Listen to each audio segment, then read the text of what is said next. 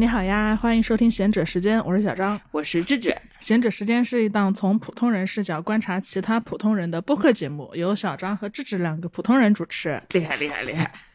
你在鼓励我，鼓励你 完整顺畅的说出了这个开头介绍。对，大家好，大家又见面了。这次见面的这个相隔时间比较短暂。然后呃，我们今天在一个比较特殊的环境里录音，是的，是昨天小张说我们去外面找一个安静的地方录音嘛。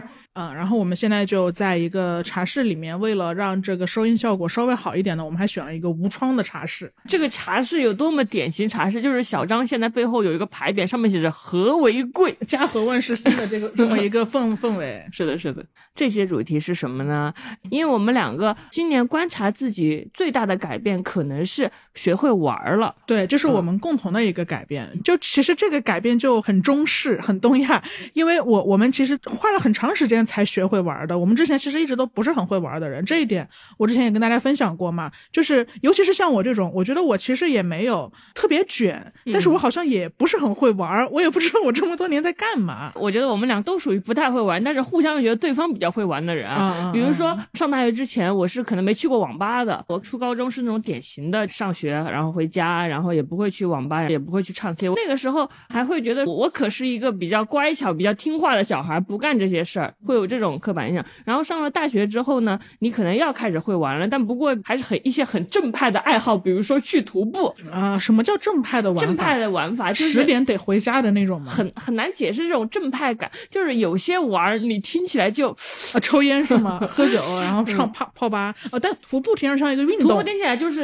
呃健康的玩法。啊你还有这种包袱呢？我不是有这种包袱，就是因为我接触不到很多其他的玩法，啊啊我就不知道是老师朋友身边都是老实朋友的那种感觉。啊！你你你你这么说，我明白了。但是，但是我知道你小时候是类似有点美国坏女孩的感觉那种人，嗯那个时候应该你你还是会经常唱 K，然后呃晚回家或者去酒吧，我不知道你们有没有去过呀？那个时候其实是有的。我我觉得，我觉得我的不会玩应该是从读大学开始。我在我非常少女时代的时候，我还比较爱玩，但我后来这十年就突然变成了一个很认真工作的人。来北京之后，北京就是一个上班的地方，嗯就我感觉我这十年都在上班，就感觉在在北京，我花了这么多房租，我得干活才能值回票价。哎，就是，所以我觉得就是刻意没有再去去把那个玩的感觉找回来嘛。但是不玩，其实你的生活中就会越来越压抑。反正反正就是由于我们两个，你是那种要工作才能值回票价，我是那种不太会玩，周围也没有特别会玩的人带着我，所以就没有概念最大的娱乐方式就是看网文，网文就是我最大的舒适区嘛。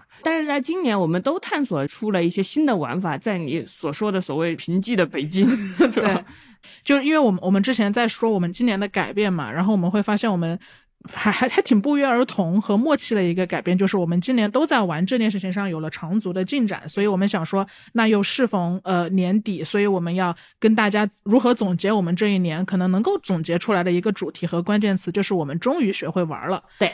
对，所以，我们今天可能也要用一种有点像玩的形式来跟大家分享我们这个主题。我们还把玩儿分门别类，分成了五个大类。哎，我们还写了小纸条呢，分别是宅家乐，就是我们在家玩一些什么东西，然后又分为出门乐，就是哎咱们出门的时候会玩些什么，然后还有抠门乐。对，就是抠门儿省钱比赚钱好玩多了，对对对，省钱比赚钱好玩多，就是 就省钱也能省出很多快乐，充满干货。我跟你们说，嗯，然后还有和朋友乐，因为我觉得朋友其实是所有可以玩的东西里面最奢侈的一种玩，你很难凑齐人。高奢玩法，朋友是高奢玩法。对是的，是的。还有一个就是吃东西乐，饮食也是我们这个重要组成部分。我们分门别类之后，决定我们俩再玩一个更具体的小游戏，就比如说有有一个宅家乐，就是在宅家乐这个领域，我跟小张互相不知道对方在纸条上写了什么，但是我们会在纸条上写下今年你觉得宅在家里找的哪些乐子，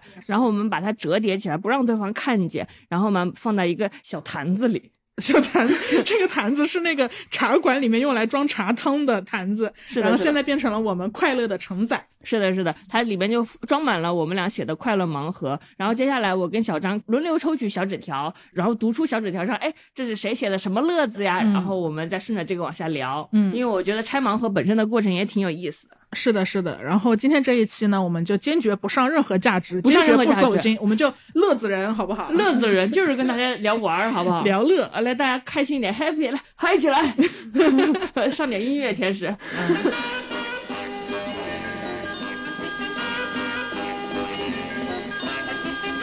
那在正式开始聊天之前呢，我们要特别感谢 Cambly 对本期贤者时间播客的赞助。是的，想必常听播客的朋友对 Cambly 也不陌生了。哎，这是一家总部位于美国旧金山的在线教育科技公司，提供世界各地的用户与英语外教进行 one-on-one 的英语学习服务。没错，其实我真的觉得 Cambly 是我2023年的世界之窗啦。在 Cambly 和外教聊天，也是我们今年印象深刻的生动好玩的体验之一。没错。感谢 Cambly 的支持，我们会在本期结尾处专门聊聊我们在 Cambly 的快乐体验。更多的福利和优惠信息，也可以移步 Show Notes 查看。那接下来就让我们拆开我们的第一个快乐盲盒吧。来吧，那我们就开始我们的第一盘。这一盘选的是出门乐，是的，嗯，要不然我先抽你，我先抽你，我先抽你，我先抽你，我已经放进来了，我先抽你我这芝芝现在紧紧抓着我的手。来来来来来，也纸我的纸条是白色，芝芝的纸条是绿色。我头大了。看芝芝今天出了什么门？出门了。第一个智智写的关键词是巨大秋千，巨大秋千，你有印象吗？来说出来，是我们一起经历的事哦。啊啊，是什么呢？今天很快乐的事哦，一起经历的。北戴河吗？不哦，你超喜欢，我超喜欢，是真正的秋千吗？是的，我只是一个记忆力不好的。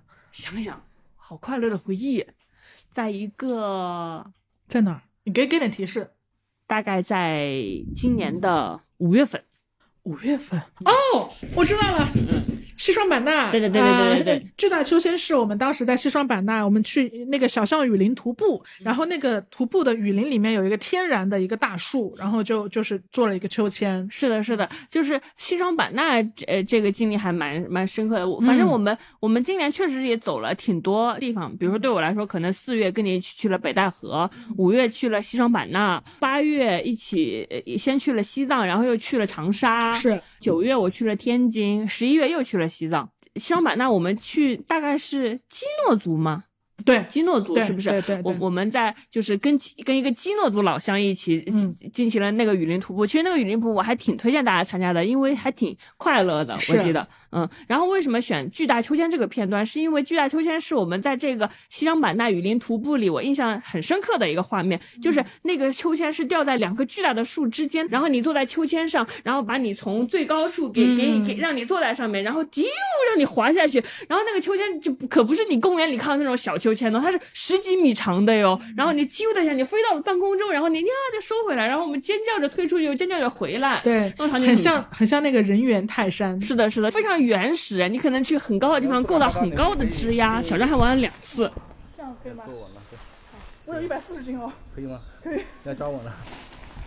嗯。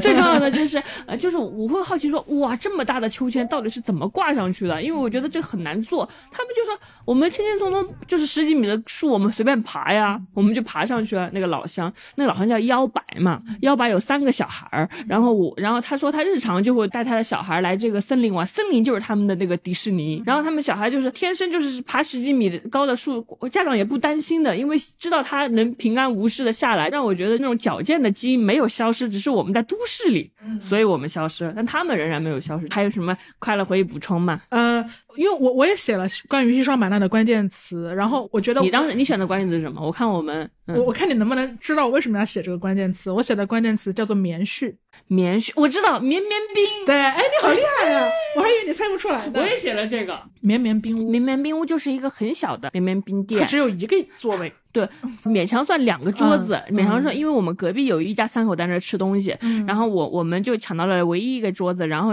凳子可能也是从其他的就是店门口。借来的那种，然后我们坐在那边吃绵绵冰，然后那个绵绵冰就是十三块钱一份，超大，比小张的脸还大。我们买了两份绵绵冰，比小张的脸还大，你们想想多着实，多着实，就超级大，而且只要十三块，然后超好吃，就是它是真正的绵绵冰，就像小张的形容是棉絮般的冰，就是它不是冰沙，不是什么雪冰，冷块，就是它不是那棉絮，对它放在嘴里就超级轻，像轻轻的羽毛或者棉絮一样，然后融化，它整个口感都非常的柔软，又非常有层次感，是的，非常有层次感。然后我们买了一份芒果味的，还有一份抹茶味的。对，回北京的时候我就四处寻找绵绵冰，但是都没有找到正宗的。嗯，只有在西双版纳那个地方可以吃到正宗绵绵冰，十五块钱可以买到比我的脸十三是吗？比我的脸还大的是的绵绵冰。嗯。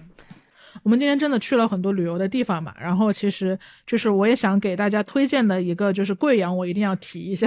就大家去贵阳，我就不我就不说细节和情节了，但我就直接推荐店吧，就一定要吃烙锅，烙锅烙锅随便找一家都很好吃。然后还有一家我觉得最好吃的火锅叫玉珍酸笋酸汤火锅。玉珍，因为北方的蔬菜的品种真的不太多，但我去贵阳的时候，就是我看到好久没有看到在下火锅的时候有红苋菜了。嗯北京可能就是白菜、西兰花。蒿顶多有蒿子杆，呃，空心菜都稍微少一点，但是在贵阳的时候就有非常非常多新鲜完整的蔬菜，然后你感觉那个鲜肉都鲜艳欲滴，猪肉有一种刺身的感觉，嗯，所以推荐大家去吃这个火锅，嗯，还有如果大家去吃呃贵阳的话，一定要喝他们当地的一个奶茶叫去茶山，然后我给大家推荐小麦胚芽普洱鲜奶茶，嗯，对，就推荐一些很具体的东西，然后大家如果去玩的时候就可以去感受一下。小张回来之后一直。对贵州的各种食物，还有他们的烙锅，念念不忘。明年开春我一定要带你去一次贵阳。好，我带你去黔灵山看猴子，让猴子抓你的身体。好，嗯，那个猴子抓你了吗？猴子超凶的，猴子就是直接就是抢抢路人的东西，就挺好玩的。贵阳，嗯，推荐大家去一下，挺好的。那现在我抽你，还是你抽我？好，让我们来看看智智的下一个，嗯，今年快乐的出门玩的事情是什么呢？金鱼胡同，我知道，你知道，我们一起去王府井那边，然后我们去看了一个脱口秀，对，然后我们那天回来还想去按摩，但没有按摩店开门。是的，是的。今年我跟去年比，就是完全进步的是，就是今年我看了好多场脱口秀，就今年好像挺喜欢上脱口秀，在脱口秀这个行业没落的时候，不知道是不是今年大家都会有那种感觉，喜欢去人多的地方。嗯，可能因为前几年就太被阻止去人多的聚集的地方了，所以今年演唱会也很火。就不管你喜不你喜不喜欢这个明星，我感觉我朋友圈有一些朋友，他就是谁的演唱会他都他也不认识人家，也不听人家的歌，什么东西的，就只要有演唱会他逮着就，吸人气，吸人气。就无论是演唱会、音乐节还是脱口秀，就是也是一种吸人气的地方，因为他就是下面有一堆观众，你坐在一堆观众里，聚光灯就打在这个脱口秀演员身上，你就跟你的身边的人一起听这个人讲笑话，并做出反应，在每一个喝彩或者喝倒彩之间，嗯，对。然后为什么写金鱼胡同呢？是因为我特别喜欢这个名字，而那个脱口秀的那个开放麦的地点就在金鱼胡同附近，然后我就每次到金鱼胡同，我就我就想看着这个金鱼胡同的名字，我就怎是谁想出来这么好听的名字呀？嗯，下一个是你抽我，我抽你。嗯，我抽到我抽到小张的这个纸条上写着一次性拖鞋。哦，对，这是我们我知道什么呀？是不是是什么呀？你不是自信满满 是什么呀？你说呀？难难道是我们去按摩从按摩店顺的拖鞋吗？呃，是按摩店顺的拖鞋，但不是按摩。哦，哎，你说自习室。自习室啊，对对对，我们今年其实我跟志志都在我们家附近的一个自习室办了一张卡，然后我们是两个自由职业者嘛，其实对于自由职业者来说，找一个空位其实还挺重要的。有有的时候这个工位是个咖啡馆，我们今天的工位就是一个茶室，嗯，然后我们也有小张心疼死了，好贵的嘞，嗯，还有就是一个工位就是自习室嘛，然后我们那个自习室是需要换拖鞋的，嗯，所以我们就会自己带我们的一次性拖鞋去换，嗯，然后它不是供应一次性拖鞋吗？但是我你你不觉得我们带的按摩店带的拖鞋会好一点吗？哦，是是这。样的小张先从按摩院顺了一次性拖鞋，然后是是人家送人家送人家送人家送人家合法是合法。对对对，反正自习室给我印象深刻的点是，因为我们有几次是十点工作完才出来，然后我就骑小电动载你回家，就很像我我晚自习下课，然后我妈会骑电动车载我回家。嗯，就是当你结束了一天的多年后，你成了你妈。对，多年后而你成了我。对，就是经历了一天很累的学习和工作之后，骑着电动车，然后我觉得那个场景特别生活，月光洒在我们身上，然后我们可能会说一些冷笑话、一些段子什么的，嗯就还挺好玩的。好的，好的，嗯，呃我抽你。这是的下一个出门玩的快乐叫做公主的星期五。必须你必须知道，公主的星期五，什么？话到嘴边了，公主请我跟你一起经历的你跟我一起经历的。公主的星期五，尊贵公主的星期五哦。啊，泡澡。对，对对对对，嗯是我们今年爱上了泡澡。嗯，今年我们大概泡了来北京之后最多的澡。嗯嗯大多数是在水果泡的。它一个店在高碑店里，嗯每次说高碑店，那个人在卖萌。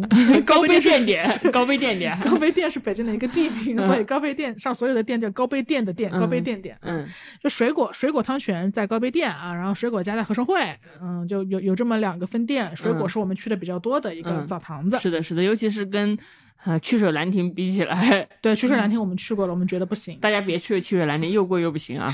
当我们感到比较很累，或者说工作压力很大的时候，我们就说去泡个澡吧。嗯至少对我来说，我总结的经验就是，你可以在垃圾堆里玩儿，嗯，就是我在垃圾堆里看网文，我都很快乐。嗯但是工作这么痛苦的事，必须在一个舒适的环境，最好还可以就是工作之前先泡个澡，在半米深的水里游一会儿，泡泡一下，再蒸再汗蒸一下，然后我再用这种心和状态在工作，把你才能搞搞麻痹掉，把我搞麻嗯。痹是麻痹的工作。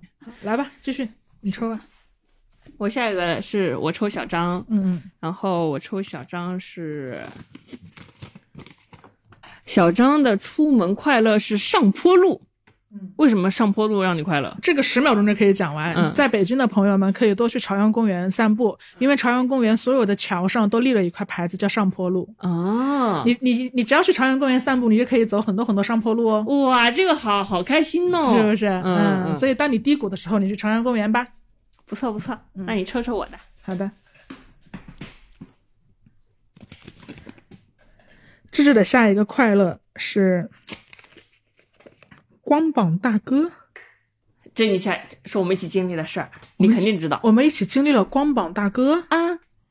哪个光膀大哥？见过，长沙哦，那那天去按摩，然后在楼下吃饭是吧？那天晚上我印象也很深刻，不知道为什么在我心中很美好。嗯，对对对，那天是的，就是是给大家推荐长沙的那个按摩店，名字我就不说了，在世贸环球金融中心的五十一楼。听起来很厉害，是不是？就世贸环球中心的五十一楼，这个价位基基本上四百往上了。在长沙只需要两百出头一点点，对对对对对，一百多也可以按到，嗯对对然后它的视野是绝佳的，你可以俯瞰整个湘江，然后然后整个桥橘子洲，对，然后夜景也非常美。重点是世贸环球金融中心的楼下有一条小吃街，嗯夜宵街，是的，是的，我对那个小吃街印象好深刻，就很好。然后按完摩，我们就下楼走到那个小吃街。那我记得那是夏天的最后一天，就是明天立秋了，就是夏天的最后一个晚上的感觉。然后我们就去小吃街，然后小吃街的街角有一个有一个烧烤摊吗？还是嗯麻辣烫？嗯麻辣牛杂汤，它其实是牛杂汤，但是可以烫别的东西。嗯，是的，是的，嗯，然后牛杂汤，然后我们就坐在那个低矮的小桌子、小塑料凳子，然后坐在小桌子上，旁边是光膀大哥在吹牛，还有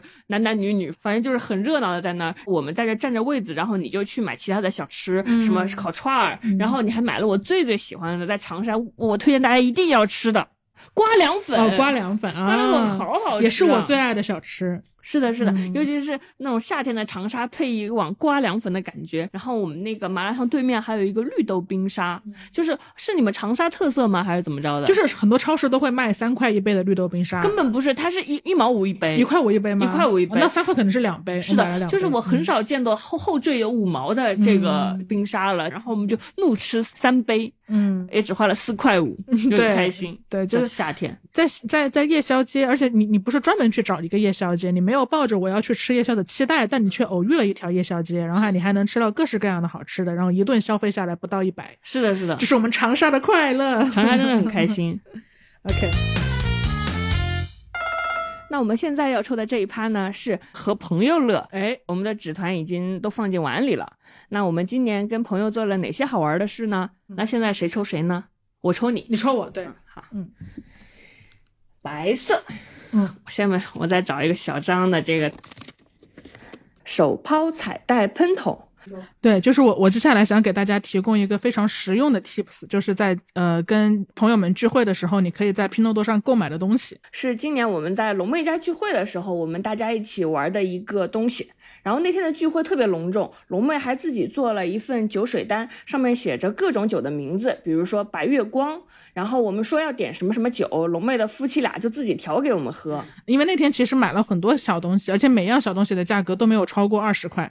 就我我我接下来可能会说到，呃，每每一样东西我在录播课之前，我都去拼多多上找到了它的关键词。然后因为这些东西呢，它不是没有什么技术壁垒和门槛，所以大家只需要用这些关键词就可以搜索到我所说的那个东西。然后我觉得我那天我买的第一个就是刚刚智智说的这个，它的关键词叫做手抛彩带喷筒，然后价格是八块钱五个。哇，八块钱五个，好划算！对你就可以花一块多钱，就可以和你的朋友人手一个喷筒，然后那个喷筒特别适合在拍照的环节。是的，就是你你你就每个人都拿它很炫彩，它里面有很多彩纸，但是它不是那种就像婚礼现场可能会彩纸就喷出来，然后你很难收拾嘛。它那个喷筒是你可以有一个戒指戴在手上，然后你喷射出去之后，你只需要把那个彩带拉回来就可以一起扔。是的，就也很方便和清洁，而且非常漂亮。被喷射的那一刻，彩带飘落的样子，我不知道大家有没有看过《情深深雨蒙蒙》。有一次，依萍一萍把自己包成，哦，舒缓把自己包成呃礼物礼物，然后钻到一个大礼物盒里，然后手里拿着彩带，大家那些跟他有新仇旧怨，什么尔豪啊、如萍啊，什么什么都来了，依萍还一脸不乐意。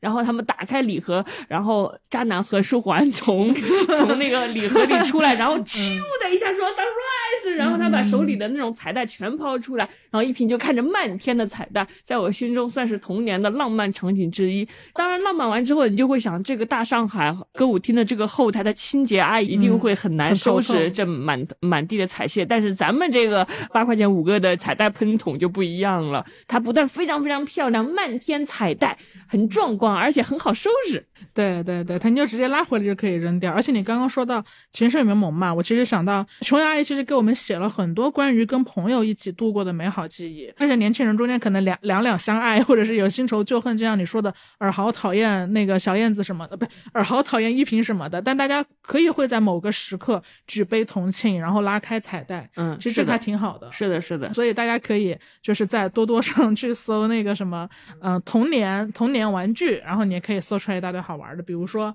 我们我们当天还买了一个磁铁牵手袜子，嗯，就袜子和袜子之间可以互相牵手，那个袜子我印象也挺深刻的，就是袜子两边都会有小手手，然后你们站站成一排就可以拍照，然后你们脚上穿的袜子就可以。在脚下面互相牵手手，对，i 人必备袜，袜子可以帮你交朋友。还有一个我觉得很适合姐子们，姐子们。我发现一一旦推荐东西，就不知道为什么话术就变成了姐子们。对对对，就是宝宝们，大家可以去搜一下，都到冬天了，然后我们戴戒指会有一点冷，有一点冰凉。你又想推荐什么东西啊？冰凉。大家可以去搜索叫做毛线首饰。毛线首饰啊，就是它有一套毛线，你的手表，然后你的手链，然后你的发卡，你的耳坠，然后你的项链都是毛线织的哦，嗯，其实很可爱。那你的意思是你戴了一个耳环，耳环上有个很漂亮的金属公主，然后你就拿个毛线把你的耳环套起来？什么呀？不是，是金，是没有金属，就是公主是毛线织的，公主是毛线织的。对，我明白。你的意思是在冬天的时候，金属事物会让你感到冰凉，但是毛线事物就让你感到。温暖是是，然后它整体的风格也很适合冬天嘛，然后就毛茸茸的，然后关键是也很便宜，就是你五块钱可以买到一堆毛线手表，有用吗？你可以每天换着戴，然后戴就是你要戴腻了，还可以给家里的玩偶戴，给家里的桌腿戴。我们家里的桌腿就戴着那个毛线手表，嗯，都一些便宜好物推荐给大家，真不错，真不错，开心。就大家下次跟朋友聚会的时候，可以买一些聚会玩具了。你在那个呃，就是网上去搜，都会有就。你一百块可以买到无限快乐，我觉得这个其实是最好的，爱人必备吧。因为大家都不知道说什么的时候，你说，掏出一个彩我我买了一些东西，然后大家就可以一起玩，开心，和朋友玩这个意思。然后我就可以抽你的下一个了。你你抽，我你这个是你的，这个白色是你的。哦哦哦哦，不好意思。下一个智智和朋友玩了个什么？末日金子，末日金子。末日金子是什么呢？是什么呢？是什么呢？因为我今年觉今年就是有一个送礼物上的呃转变，虽然还没转变到你身上就是我决定以后给朋友送礼物统一送金子，统一送金子、金条吗？呃金条有有点贵吧，金大概就是 类似金首饰这样的东西。啊，就是这个还是我朋友，他就调迁新居的时候，然后我们几个说不是？哎，为啥送金子这种事就没轮到我呢？还没轮到，是我今年刚改观的，在四月之后改观的。但是四月是小张生日，但我四月之后改观了，改观的晚了一点，改观的晚了一点。你这个乔迁新居啊、嗯我知道那一次。对，然后我们就说送送他什么好呢？然后我们就想来想去，不知道为什么，就是可能是年年纪变大了还是怎么着的，就是开始喜欢上黄金了。啊你会有这种感觉吗？你不会是吗？我呃，你嗯，你没你没有？没有这种感觉。那我那你那那以后我也不给你送金子了。我有这种感觉。哎，你一说，我突然就领悟到了，真的很漂亮。金 反正就是今年萌发了萌生了对这个金子的喜欢，一一个是可能是年纪大了开始喜欢上这种沉甸甸的金子的感觉了，还有一个嗯。就是确实我是末日文爱好者，然后嗯。末日文它里边最常见的一个环节就是比如说丧尸工程了，所有东西都失效了，失去了价值了，然后钱币都不值钱的时候，大家怎么办呢？这个时候水是最值钱的嘛，对，嗯大家想想吃到水，想吃到一包方便面，想吃到一块面包，然后用什么来交换呢？这个时候金子重新成为了一个交换货币这样的东西。但是我有个问题啊，老师，就是丧尸都来了，嗯我们还需要交换吗？就是我们还需要货币吗？纸币肯定是不值钱的嘛，但是大家交换不一定就是你我你手里有个面包，我手里有个肥皂，你正好需要我的肥皂，不一定有这种情况。就是那种哦重金属在末日还是有一点点价值，就是那种价值千万的东西可以换一点点矿泉水或者一点点饼干吧。就是我们这种看末日文多了的人，总是会想着说，那如果有一天末日真的来了，该给我的好朋友准备什么呢？什么可能也不如我送他一个小小的金子，这样的话以后他没水喝了，还能用这个交换点矿泉水什么的。我就抱着这种居安思危的心态送了人家金子，送人家金子，错过了四月份。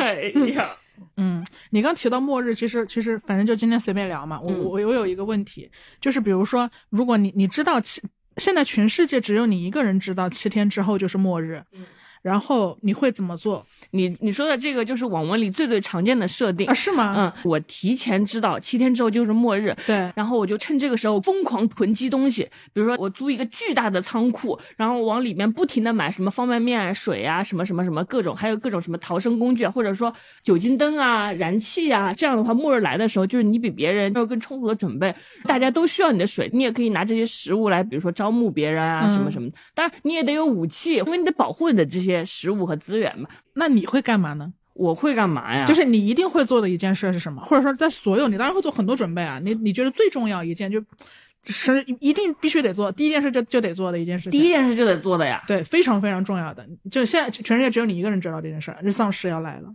我我我怎么说呢？我也我我说实话，我告诉我告诉政府，政府也不相信我，肯定觉得我是个傻子。我觉得只能就是比如说，请你吃顿好的，跟你好好告别，再找我爸妈，跟他们度过一些快乐的时光。啊，那你不会囤东西吗？你是告别上的是吗？告告别一下，就是如何度过生 生生命中最后七天。你刚刚跟我讲的可燃了，什么人家都是人家的主角，我小头目。那是小头目。但现在全世界只有你知道，你就是主角了呀！你你小头目，你不，我知道有啥用啊？我知道我有啥用？不是，刚才人家还燃得很，租大工厂弄方便面。我觉得我末世，我肯定第一个也，反正头几逼肯定就死了。就是比如说他们小网文小说开头第一个，这场末日带走了 三十亿人的生命，就是我就30亿人在那个第一行字里我就没了但。是不是？但但但你如果是世界上第一个人知道的，其实你你也是唯一一个有可能拯救到世界的人，或者是有可能拯救到一部分人类火种的人。但虽然人类也没有那么重要了，所以你你就不会做任何努力，是吗？不会。我就想说，有什么 痛快点的死法？丧尸来的时候 没那么痛苦。那你会告诉别人这件事儿吗？你会尝试告诉你的朋友或者家人，就是告诉你觉得有这个能力去保留人类火种的人，让他成为末世的头目吗？那我告诉你，你告诉我有什么用啊？我现在就告诉你了，你做什么？你告诉我，那我告诉你，我那末日来，你做的第一件事是什么？我告诉麦美，人传人，神经病人传人没有一个人想负这个责任，人类火种交给他们，我丧尸出现一定有它的原因。就就让它出现吧。嗯，那那恐龙提前七天知道小行星要来，它能干嘛呢？买恐龙枪。那没有办法呀，没办法呀，我确实觉得我，反正首先我我我不想背这个责任。哎呀，哎，所以你看了这么多，你也根本不信人家跟你说有末日这回事，你想想就麻烦就算了。哎，很难讲这个事，但是反正肯定也活不久了。嗯嗯，希望你不是那个第一个知道的人吧？你你你知道咱们就都灭绝了，感觉告诉你也没什么用嘛。那我来，没什么抽抽抽你了。好的好的，抽我吧。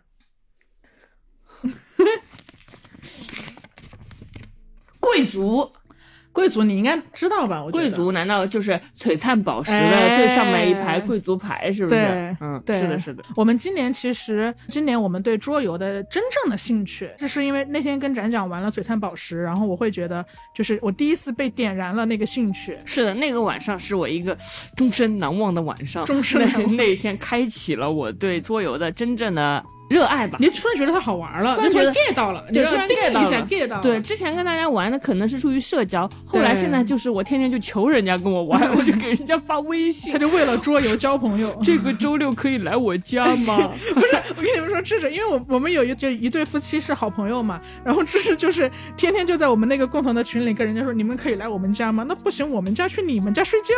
我们买一个帐篷，你在我们家睡觉，我们通宵玩桌游好不好？对，反正我记得那天跟展展讲。一起我玩，我们玩了两个游戏，一个是璀璨宝石，还有一个就是铁道环游。铁道环游，然后我们好像玩的是欧洲环游版。对对对，嗯，还挺神奇的，嗯，因为我是在第二次玩的时候才知道，我第一次跟展讲玩的时候根本没没玩明白。但我又懒得问，但我就也跟着大家玩啊，然后但你也挺开心的，我也挺开心的，嗯，所以我会发现为什么会把贵族这个词拎出来，而不是写什么璀璨宝石呢？是因为我在那当天晚上跟他们玩的时候，我完全没有意识到贵族还是可以换的。那我们是不是要先整体的跟大家介绍一下，就是桌游的这些规则？嗯，大概能分享一些我们的经验。比如说璀璨宝石，它大概就是一个收集宝石，然后换取卡片，有些卡片上有分数，然后最后卡片上的分数加起来超过十五分，你就先赢了。这么一个游戏，所以它是你最喜欢的游戏吗？嗯，它是我的纯元皇后。啊，白月白月光，嗯，开启你的桌游大门。是的，是那那天晚上就是久久不愿离开。还有一个点就是让我觉得非常敬佩那些在玩桌游这款游戏的时候介绍规则的人，因为一群不会玩的人总会需要有一个人，他说，呃，那我来给大家介绍，我来组织。我觉得这个这个人大概就是个灵魂人物，因为我们后来一直很惦念璀璨宝石这个游戏，然后我们就请人来家里玩的时候，我就记得我们当时很慌乱，因为谁也不会记得规则。我说，我们就打电话给冻姐。姐说：“冻姐可以视频吗？我就可以视频来远程给我们组织一下吗？那种感觉，嗯，然后我们还是就自己在慢慢摸索规则。”而且豆姐很厉害的是，她可以根据人数来调整规则，是的，就证明这个框架和逻辑在她脑子里是非常清晰的。是的，是的，嗯，她可以说哦，那我们今天只有五个人，我们就不玩那个复杂版的呢。那那那那我们就把这个一二三这三个规则砍掉，我们就玩一个简易版的存在宝石。对，因为我发现我们新人玩的时候会特别就是死抠这个规则，就是说不行不行，这个这个卡牌上的规则我得研究一下。但是他们这种就是经常玩或者对规则很熟悉的，他就决定说，那我们也可以按简易版来，这规则咱们。就不考虑了，呃，这个还是挺好的，很灵活，很机动。是，然后那天玩的有有一个游戏叫铁道环游，其实铁道环游跟璀璨宝石的游戏规则有一些相似吧。我们几个人围在一起，然后桌上放着欧洲大陆的版图，比如说上面有什么维也纳呀、里斯本，呃，里斯本啊，什么什么的，简直就是。然后他们之间是用铁道来串联的，每个人我们都会领到任务卡嘛，比如说你的任务卡从维也纳修到里斯本。这样子，把地图上两个点中间的铁道修通，就算你可以得那个分儿。但因为那个铁道就是它一共就那么多道嘛，所以如果你的你是灰色，你你要你要用灰色把那条铁道修通。但这个时候可能王老师他是黄色，他黄色提前把我的道给占了，那我那一条道就修不通了。所以它里面会有一个争抢的过程，就是我要么废了，要么得修远路。对对对对，反正那天连续两次我看中的道都被康帝给占了，我也没办法，你也没办法，我也没办法。他也不是故意的，就是我因为我们同时。确实都瞄上同一个位置，那个那个游戏也挺好玩的，我觉得大家可以就是感受一下。嗯。嗯，你知道我在玩这两个游戏，就是我在玩所有规则的时候，最让我着迷的是什么吗？因为因为我刚刚说了，我我我我无法通通过听规则来 get 到规则嘛，所以我其实会比大家慢一点，就是在接触一个新桌游的时候。但是我很喜欢里面的道具，就比如说璀璨宝石，它里面那个宝石就长得很像宝石，就它有蓝色的宝石、红色的宝石，然后还有银色的宝石，就它会有那个圆的，很像筹码的那个那个那个小小小圆块儿啊，但它做成宝石的样子，我就会觉得好开心啊，就是看到很多宝石。然后那个铁道也做的很像铁道，就大家不同的颜色是那个长方形的小块儿，嗯，就所有的这些道具都会让我就觉得很好玩，嗯，很身临其境。那你最喜欢哪个游戏呢？在桌游里面啊，我想一下，非要选，就是现在你就是今天晚上你只能玩两个游戏了，你选哪两个游戏玩？嗯，非要选的话，你记得我们玩过一个叫《犯罪现场》的游戏吗？我记得，嗯，那个我可能会，我也会比较喜欢。就其哎，你实为什么喜欢玩犯罪现场啊？你为什么这么如此诧异？因为我因为我以为犯罪现是一个不起眼的小游戏呢。对对对，它其实是不起眼了，可可能可能我我玩我我也不是说喜欢玩这个游戏，我是喜欢玩所有带有演绎性质的游戏。啊呃，我用犯罪现场来举例，大家可能比较好理解嘛。嗯就是犯罪现场，就是你你你你如果是一个罪犯的话，你嗯抽中了罪犯，你就要嗯负责把你的故事说圆，以逃脱侦探的那个推理，有演绎的成分啊。我就需要把我的故事编圆，然后我就我就需要扮演，嗯，我很喜欢这个成分。就所所有所有的这种有演绎性质的，我都会比较喜欢。比如说，其实我们还玩过一款叫《风声》的嘛，嗯嗯，就是间谍游戏。嗯嗯，然后你你也需要去掩藏你的微表情，嗯，我给大家介绍一下，就是《风声》这个游戏，《风声》这个游戏就是像三国杀，其实它有一点，它它其实跟我们刚刚说的什么璀璨宝石啊，或者修铁道啊不太一样了。嗯它就是一个互动性非常强的游戏，不是说哎我想要单兵作战，我一个人获得十五分就好了，或者说我也可以不选择赢。就风声这不能要求了，因为你的同伴跟你生死相关。是的，因为你开始有同伴了，就是你想摆烂，但是你会考虑到。有同伴怎么办呢？对这个游戏就怎么说呢？我我我就是我玩这个游戏都胆战心惊的，因为玩这个游戏我就很害害怕拖累别人，嗯所以我可能更喜欢玩我单兵作战的游戏。这样的话，我可以哦不为了赢，但是比如说如果我跟你一组，我就很有压力，我很怕不小心把你给杀了之类的。哦，对，因为因为因为风声也是一个，它跟狼人杀有点像，因为你第一个工作是辨别队友，然后你第二个工作才是让你嗯完成任务嗯是的那你有可能被带飞啊，就你你上一盘不就被带飞了吗？是的，是的，风声刺激感是比璀璨宝石要大的，但是它压力也是比璀璨宝石大的。它是这样的，它是一个谍战类游戏，它是分为三种卡牌，一个是军情，一个是潜伏，一个是特特工。大家的目标都是搜集情报。是得到了三张假情报，我们就会死。这个游戏我觉得它它它的复杂或者要靠脑力的部分在于卡牌上会有非常多的规则，嗯这就是它既是情报牌，然后它也有可能是功能牌，每一张卡牌上还有不同的功能，嗯是就是你同时拿到一张牌，你要思考很多东西。是的，是的。你印象最深的，你觉得很厉害的功能是什么？我比较喜欢的功能牌可能是我可以拒绝别人对我的试探。哦，对，这个我印象也特别深嗯。刻，因为我我每次都很想找先找我的队友，就比如说我是军警，我就想到另一个军情，然后我就先瞄准了小张，想试探小张的身份，我就非常自豪的，我就把把我的这个我说我要试探你的身份，我就拿出去给小张看，小张是敌是友，然后小张也拿出张牌，我的我反试探，对，但是他容易吵架的地方在于什么呢？比如说我们我们会有一个传递假情报的环节，就小张会传给我个密报，然后我说小张你是我的好朋友，我信任你，嗯。我觉得你不会害我，然后我开一打开是个假的假情报，就是我会死，你知道吧？然后我就会生气，我 怎么这样？我信任你，你给我传个假情报，这种感觉。嗯，但是它因为它是一个谍战类游戏嘛，它就是它虽然动脑子的地方很多，但是我觉得那种喜欢动脑子的朋友应该还挺喜欢玩的。嗯，哦，对，我想，我突然想到，我我可以岔开话题吗？还是可以就是我我我我喜欢所有游戏中的演绎部分，因为我数学真的是算不清楚。嗯，你就喜欢演戏，对，就是数学，但是我也喜欢，因为数学算虽然我算算不清楚吧，但是我也可以有获得感，嗯，就是我很容易，就是我什么获得感？你算不清楚，你有什么获得感？你告诉我。就是我会发现我我我还不太是会是最后一名，嗯，我总是可能是第二名或者第三名，在一堆人里面，因为因为我算不清楚嘛，所以但但其实现实就跟桌游一样，就是你总有有赌博的部分。你比如说像那谁，他可能就算得很清楚，但他最后可能。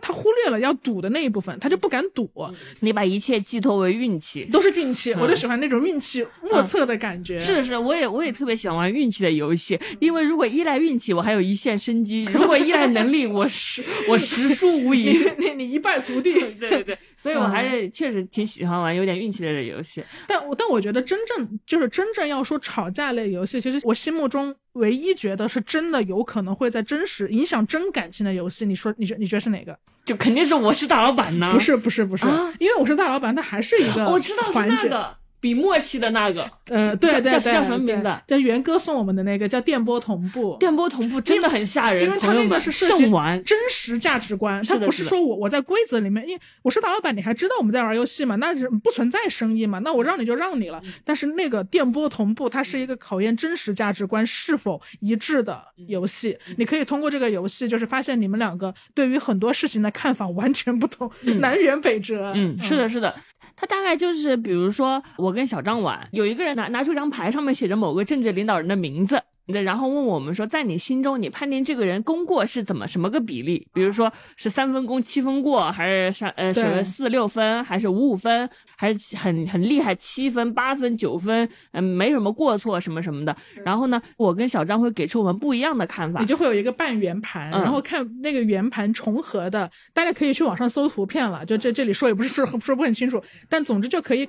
呃，从圆盘重合的程度看到，我们在这个问题上有多百分之多少是立场一致的？是的，很吓人。然后我们比如说，我们觉得肯定跟对方想的一样啊，结果我发现这件事在他心中的重要程度和比例跟我的完全相反。这时候我们就很震惊，好好聊聊。原来你是这么想，怎么会这样呢？我们就开始激烈讨论，为什么你会这么想这个问题？对对对对，你你你知道我们我们我们上次玩那个就是在那个夫妻朋友家嘛，然后他们两个在哪一个问题上吵起来了吗？哪个问题？啊就今年最喜欢的电。影，今年最喜欢电影啊，因为他们那个男生无法忍受芭比。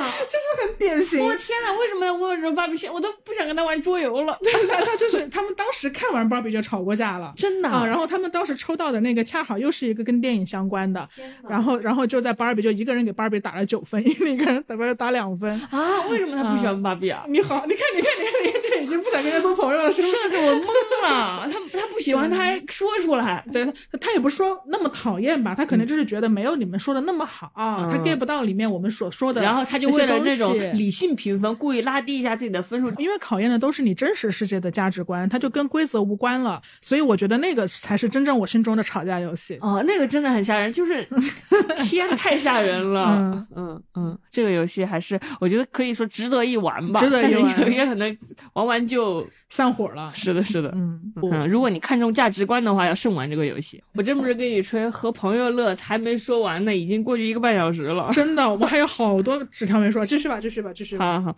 那接下来是我抽你，嗯，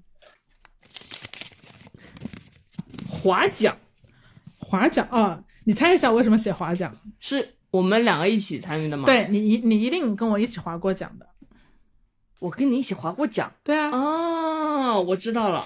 你说的是马里奥划划船小游戏是不是？嗯，我知道，我知道，对对，因为我们今年不是跟朋友经常一起玩嘛，然后我们通常是这样子的，就是我们大家先见面，然后我们呢会先吃一个下午茶，有时候就像我我自己会做下午茶给大家吃，然后我们再一起吃一个火锅，然后我们可能再一起玩一下 Switch，然后我们最后再玩桌游玩到凌晨。那 Switch 其实是中间的一个调剂的一个环节，可以跟朋友玩呢，我会觉得比较推荐几款，就第一款就是我刚刚写的划桨，就是马里奥派对。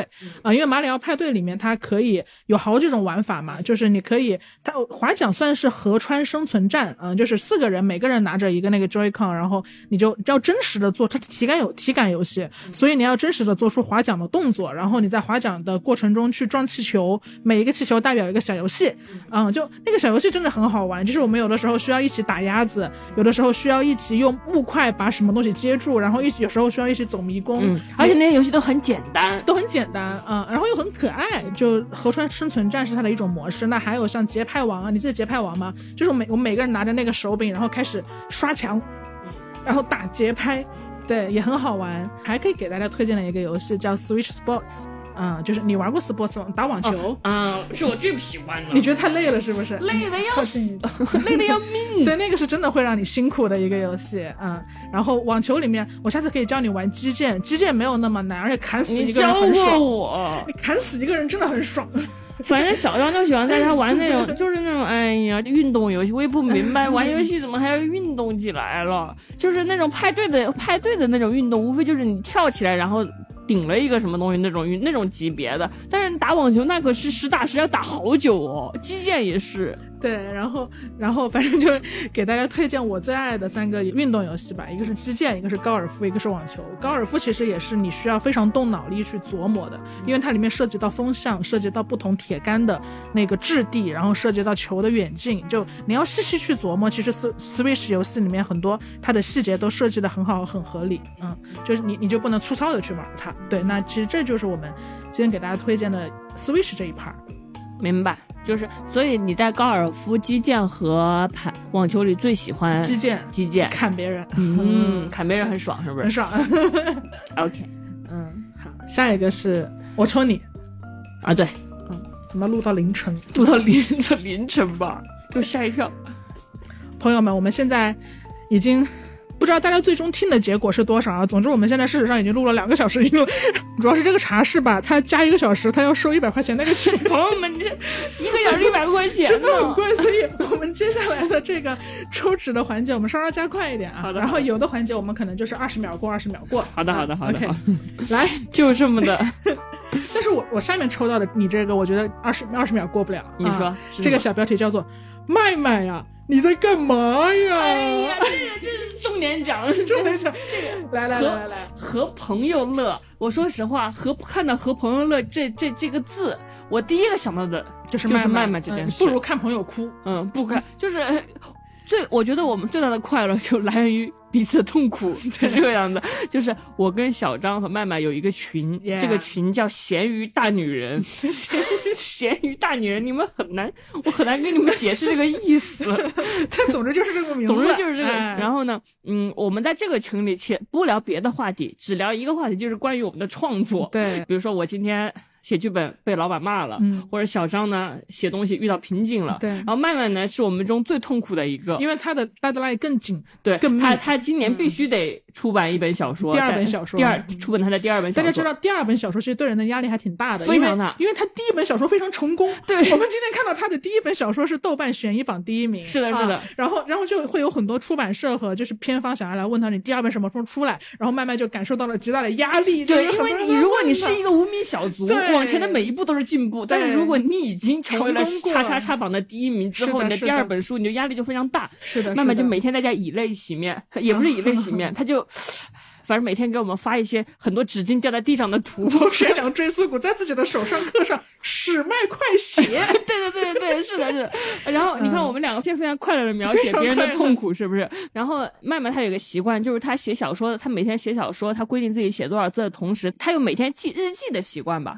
就是她每天写小说，她写不下去了，她就开始到她的日记里健笔如飞。他有痛苦日记，嗯她有一个痛苦日记，这一年里，她在痛苦日记里专门记住了她每天就是写稿写不出来那种绝望、痛苦和揪心。然后这种绝望、痛苦和揪心滋养了我们，滋养成为了我们的养料。对就是当我们就是生活很崩溃的时候，因为大家也会都会遇到生活的不顺利嘛。对，看到有人比你还惨，哦，对，我们就来到这个群里说，麦麦，今天的痛苦日记发出来给我们看一下，快让我吸两口你的痛苦，要不然我活不下去了。然后麦麦就大方分享出他的痛苦日记，我还征得他的同意。来我，这是我我今当场就念一段别人的痛苦，是我今天问一下他能不能读两段他的痛苦给大家分享一下，来给大家念一段，随便念一段，随便念一段。麦麦，二零二三年九月十七日，昨天陷入崩溃，想到日渐逼近的 deadline，我能感受到叉叉对我的担忧着急，但是又不敢催我，怕我情绪崩溃。他换了个方式，就是鼓励我。二零二三年九月二十日，石麦，你在干嘛呀？你到底在干什么呀？救命啊！为什么还不写？你到底在干什么？写不完了，你的人生要完蛋了！你想让叉叉笑话你吗？因为我们麦麦人生动力最大的来源就是愤怒，愤怒、不甘，不能让别人笑话。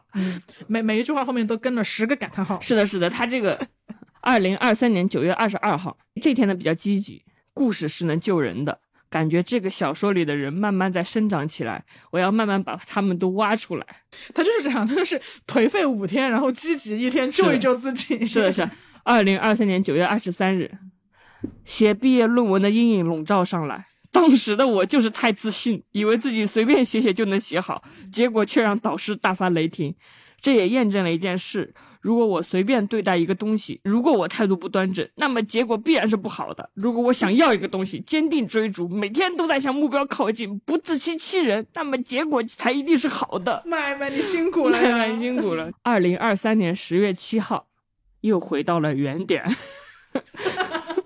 早上闹钟响了，邻居的大门砰的一声，想起今天好像是假期结束，人们又要回去上班，我也起床了，简单洗了脸，冲了咖啡，就坐在桌子前。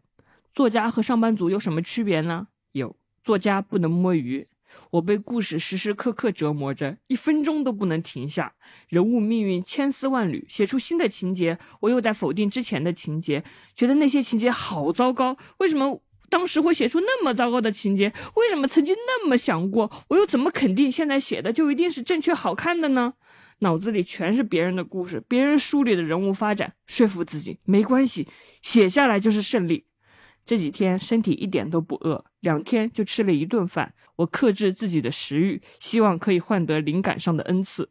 早上上厕所的时候，小猫蹲在脚下，我和自己打了一个危险的赌。如果小猫能站起来趴在我腿上，我这次就能成功。小猫看了看我，真的站起来在我的腿上趴了一秒。感谢小猫。今天至少要写五千字，我必须保持头脑清醒，必须让人物保持行动，不能再写废弃的情节了。集中精神，进入故事。家里总是出现蜘蛛，昨天一只小小的在餐桌的一角，今天在书房的窗帘上。蜘蛛是益虫，我不知道。他就断在了蜘蛛是益虫这儿。是的，是的，是的。嗯，反正总而言之，就是就是他会在他的痛苦日记里有他的各种纠结，可能今天。他很顺利，明天他就不顺利了。嗯，然后这些不顺利深深的治愈了我和志。是的，是的。然后就很喜欢咸鱼大女人这个群，因为你打开这个群都是痛苦。对，谢谢麦麦，谢谢麦麦治愈了我们。我们还开玩笑说，痛苦日记如果能出版，说不定卖的跟小说一样好。不能说比小说。我真的觉得，如果是我，我我真的麦麦小说一出来，我首先买个一百本送给我周围所有编剧朋友。但是痛苦日记你要买一千本。哦，我就买痛苦日记啊。他他那个小说不是，那就那意思意思买两本吧。但痛苦日记我真的很喜欢看，每天都很喜欢，因为它非常的鲜活，而且特别有代入感，特别有共鸣。我觉得一定卖的特别好。就是你看到这些，你觉得好，既然别人也感到痛苦，那我就写吧。因为不是你不是唯一一个为写不出来好故事而烦恼的。是的，孩子，痛苦是公平的。是的，是的。嗯，OK。然后我们接下来看还有多少张啊？两张，两张，两张。这是下一个，嗯。叫强制运动，强制运动，你哪里强制运动 了？强制运动是我跟蛋蛋想玩的小游戏。啊，我们两个今年不是总是想运动吗？但是就总是不能行动，然后我们就要求玩一个小游戏，就是如果对方说运动，我们在不管当时在干什么，就一定要跑起来，跑起来，运动起来。如果你当时躺在床上，你就要飞快在床上蹬自行车。那我们这个运动就是，呃，我们这时候运动，然后两个人就必须同时运动，直到发起运动的人说停，我们才能停。就这是一种强制运动。就如果当时你在拉屎，你也要打拳。然后对方也在打拳，就打拳打拳打拳，那会有点影响，就是没办法。但是这个的好处就是，他他他是两个人一起运动，所以你又知道总有他会喊停的时刻，因为他也在动，不是说小张你说运动，然后我一个人动，这样你可能我永远不喊永远不喊停，因为你就是这么个鬼人。但是他说运动，两个人一起运动，然后你都讲的时候，我再比他坚持多一秒，我就赢了。嗯，所以强制运动是我们俩玩的小游戏吧？那那你们最长坚就是多长时间？大概？六六分钟吧，六分钟很厉害了。是的，是的，因为六分钟是在床上蹬自行车那种，就不需要特别耗费。这个可以，可以很实操，我觉得大家可以学起来。是的，是。好，那我们进入到下一趴，叫做宅家乐。宅家乐，我想象中它的适用范围应该会更广一些。就是当你就是暂暂时找不到朋友，因为找到朋友也是我们两个很稀缺的时候才能找到朋友。大部分时候其实还是宅家的。那你宅家或者你一个人的时候，在家能够随手就能做的一些快乐小事吧。那我们就来抽我们的下一个快乐盲盒。你看出来我很心疼这个茶室的钱了是吗？我给你，我给你钱，慢慢来，来来来，不行不行，要快一点。呃节目，你抽还是我抽？呃呃，我抽你的，因为你刚刚一直在抽我的了我。我抽你的吧，因为你的你的多，是吧？行很有道理。哎，来，让我来抽一个，让我们来看看智智在家的时候会做什么呢？虽然看网文，你们你们时常都写的看网文呢。时尚网文的名称。看一下，呃，你这个是你真的关心吗？这个是什么意思？嗯你真的关心吗？是我是我看的一今年看的一个给我印 印象深刻的剧。OK，剧名叫这个吗？没有，他、他是他叫我有一个朋友，这句话是里面的一个台词，它是一个古装武侠江湖这么一个剧吧。你可以理解为武侠背景，因为里边有那种武功第一这种设定。它里面有个女生就是不会说谎，然后呢，每次别人问她什么就老实回答，敌人问她什么她也老实回答。然后她的两个同伴就跟她说：“你不能这么老实啊。”她说：“可是我不会说谎怎么办？”然后对方就说：“其实你不需要跟别人说谎，就是当别人问你什么你不想回答的东西的时候，你就反问人家一句，你就说：‘你真的关心吗？’嗯，来这样回答对方的话，呃，就就可以保证你既不说谎，又没给别人信息。啊啊，而且能堵住很多人的嘴。就是我问你什么，比如说小张，呃，这个月工资多少啊？你真的关心吗？让你我关心，我是不是真的关心我真的的。好想知道。对啊，这样就是他想要反问别人嗯。这个是对的，我觉得等于把你的主主动权拿拿回自己手上，让对方审视他自己。嗯嗯嗯，是的，嗯。然后我我也不知道为什么，就是看的时候就经常经常泪流满面的啊？就是我不知道为什么，就是看着看着就会哭，很奇怪。里面有很多关于稿子没过的，不 是不是，他讲的是一群失去亲人、爱人或者他们很珍重的人的年轻人他们的故事，就是听起来是一个三个人复仇的故事，但是他们的大部分时间都在一个杂货铺来打工，边打工边复仇的这么一个故事。我觉得他可能有点戳我戳我的点，就是我特别喜欢看这些呃类似《武林外传》的设定的故事，就是一群年轻人聚在一个地方，然后我们生活带着自己的破碎创伤，但是我们依然活着，并且身边有朋友。有好多剧已经在写我如何适应这个江湖了，但这个剧仍然写。我仍然保持天真，怎么办呢？我就是觉得朋友最重要，怎么办呢？就是他们仍然是一个没有被江湖规则改变的年轻人，他们即使他们经历了那么多东西，可能师门都没了，爱的人死了，但是他们仍然保持他们自己的样子，一群破碎的人生活的故事吧。嗯，我抽你，OK，嗯，就是我们也会在宅家，就刷剧也是宅家可以做的一件事情嘛。是的，是的，是的。所以我们也会写一些剧啊、书什么的。没没有书张植树，啊、我知道是我们家发财树的故事嘛。对对对对对，就是今年学会在家植树了，也是麦麦在卷卷读书小队送我们一棵发财树嘛。然后结果因为发财树它喜干旱，它不喜它不太喜欢水，但我没有经验，我可能浇水浇多了，所以很快呢，就是我要要说出那句智智很害怕的话，就发财树黄了。哎呦，我们的发财树黄了，然后黄，但黄了之后，我马上新买了一个发财树啊、然后我还在发财树上，就是在某多多用九块钱购买了一个甄嬛小像，嗯，把甄嬛小象挂在了我们的发财树上，就觉得很好玩。嗯，就今年会买一些，根本不是，我要跟大家就麦麦麦麦送给我们的发财树枝繁叶茂，很大。然后 然后后来那个发财树黄了之后呢，小象说不行，发财树黄了可是个不祥之兆，我要给家里换一个新的茂盛的发财树。然后他换那个发财树，整整比麦麦的小一小一个倍。盆栽然后我就说。为什么小这么多？是不是被人骗了？后来我因为价格也比麦麦的小一倍，他就是买个发财树这么重要的东西，他都不愿意买个大的。二零二三年不容易，大家们消费降级，消费降级。真的，我真的，我就我就怎么小这么小发财树啊？现在看美剧的时候，我都会躺在沙发上摸着那个瘦骨嶙峋的发财树，我感受到一丝生命的气息。这好，可以。好的，好的，下一个，下一个啊！大家可以尝试在家植树，有一些植植物还是很重要的。嗯，好，那下一个我接着抽智智的。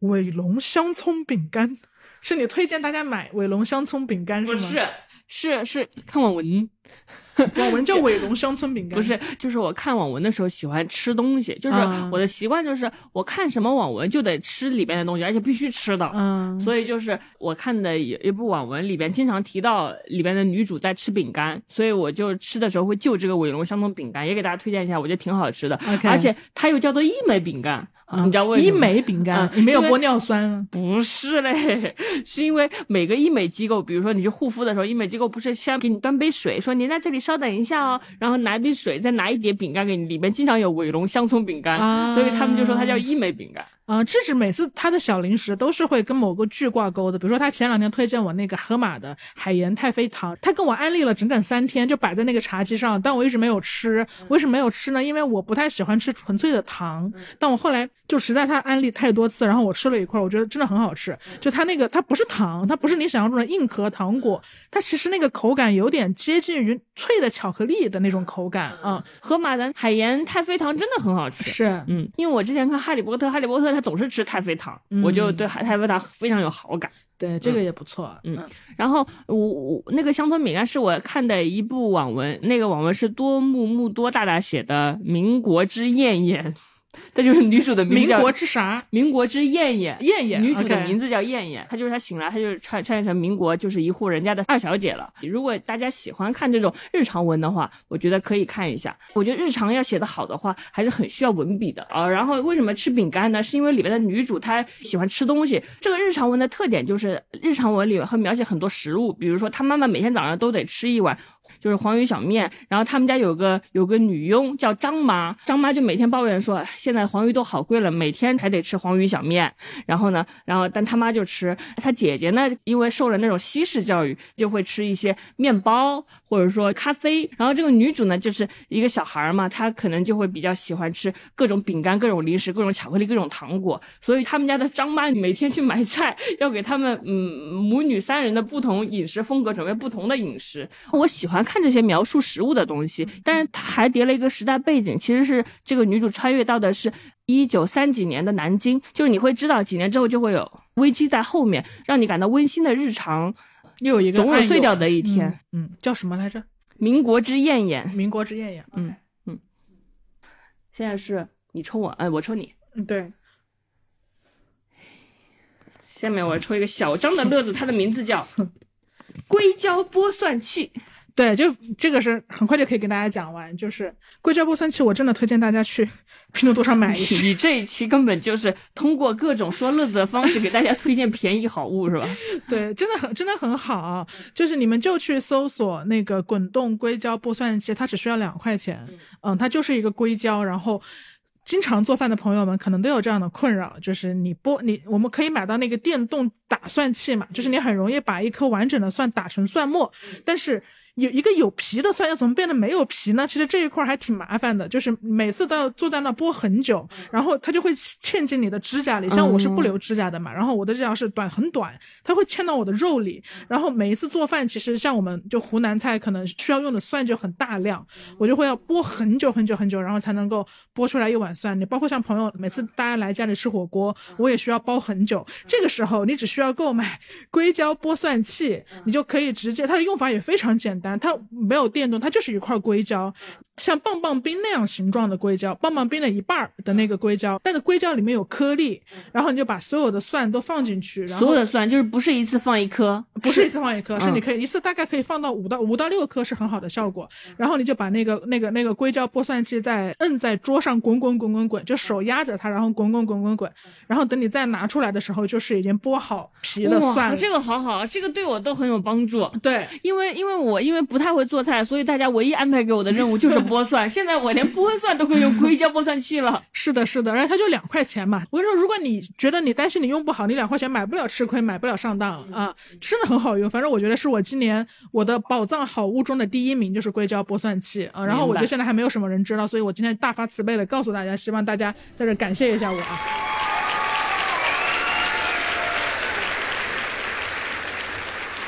那我们只要拥有一个硅胶剥蒜器，再加一个电动搅蒜器，对对蒜的话处理就是非常简单了。你就搞定了啊！它的原理其实有一点点像就呃古法的那种拿一个大菜刀去拍蒜嘛，嗯，但拍蒜的问题在于说你可能会把它拍成蒜泥，像我就掌握不好力度，然后你拍完之后也湿哒哒的都是蒜叶，你就不好剥了，嗯，有的时候这个硅胶剥蒜器我感觉像一个主播，直播女主播，就 就硅胶包蒜器，它它它有的时候不会每一颗都那么完美的给你包到干干净净啊、白白白的，但它一定可以让你的皮松动。那你再去包也是非常好包的，一定推荐大家。就这一期你你可能什么我说的什么信息你们都当我放屁，但是硅胶剥蒜器有做饭经验的人一定要去试着购买。好，一定放在 show notes 里。那这个什么牌子都可以嘛？只要搜硅胶锅上去就行。两块钱东西没有牌子，就是行，可以。就随便买，嗯，然后还有就是哦，其实我我觉得，我觉得这一块虽然我用这个我写的是剥蒜器了，但其实我觉得我今天有个改变是，我会专门划出一段时间来照顾自己，嗯，就大家很多时候都会说什么把自己当女儿什么那个，在在说这个的时候，我们大多数时候说的都是。心灵层面的照顾嘛，就是我让自己放松，我让自己就是面对压力的时候不要太紧张，我给自己讲童话故事这种。但我觉得身体上和日常生活的照顾其实很重要，嗯，而且尤其是想我我我有时候回想我小时候我妈怎么照顾我的，我妈会有大量的时间。主题就是来照顾我，就他会拖地，他会。那你对自己的照顾表现在哪些方面？比如说我我就会做我妈做那件事情，比如说我我我会专门的去拖一拖地，或者是我会专门的观察一下我我房间的陈设，看哪一块还能更好。比如说我我之前的那个书桌是面对着墙着嘛，但我有一次观察完布局之后，我就把它对向窗户了。就其实这种小小的布局上的改变，会让我的生活变得舒适很多。就是专门划出一一段时间来照顾自己，过一种没有那么省事的生活，因为。北漂还是很容易，就是会去过一种很省事的生活。你就点外卖，然后你渴了你就点喝的，然后你也不怎么出门，嗯。但其实像我我妈现在她一个人生活嘛，但她仍然会每天都给自己做三菜一汤。我就会说，哎呀，你你一个人做这么多菜，嗯，然后不点外卖。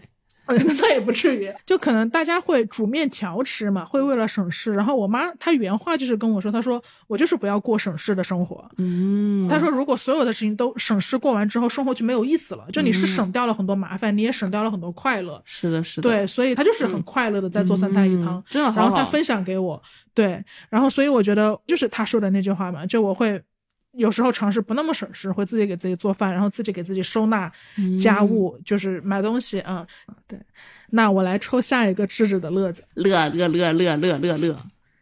哦，这个我知道你的是什么意思？这是什么？这是写的是三个字，叫《超墓碑》。这个是我们今年一起看的一个恐怖片，重看的恐怖片，叫《阴阳路》系列的第一部，对吧？对的，对的，是《阴阳路》里边的第一个小片段、小故事。对，老港片的恐怖片。是的，是的。我发现搬到了新家之后，咱们家的这个沙发真是一点没浪费。就包括你们对着沙发玩游戏，或者我们一起对着沙发看剧或者看电影。有一段时间，我们的爱好就是专门找香港老片来看，对恐怖片，特别是香港恐怖片，因为我之前也没接触过恐怖片，所以看香港恐怖片这件事给我造成了很多新的体验。一个是咱们用沙发了，第二个是咱们用沙发一起看剧了。现在咱们看的是恐怖片，我们还吃了炸鸡，我们还吃了炸鸡。那天晚上就是就是四个非常美好的事的加成吧。嗯嗯，我们看的是一个香港恐怖片，而且里面有很多我们很熟悉的人，很熟悉的人的巅峰的颜值时代。是的是，比如古天乐或者蔡少芬。对，我们可能对蔡少芬熟悉起来已经是《甄嬛传》的皇后了，但是我们能看到他们非常。青涩的年轻的时候，我看的时候就会想象他们年轻的时候，就是嗯。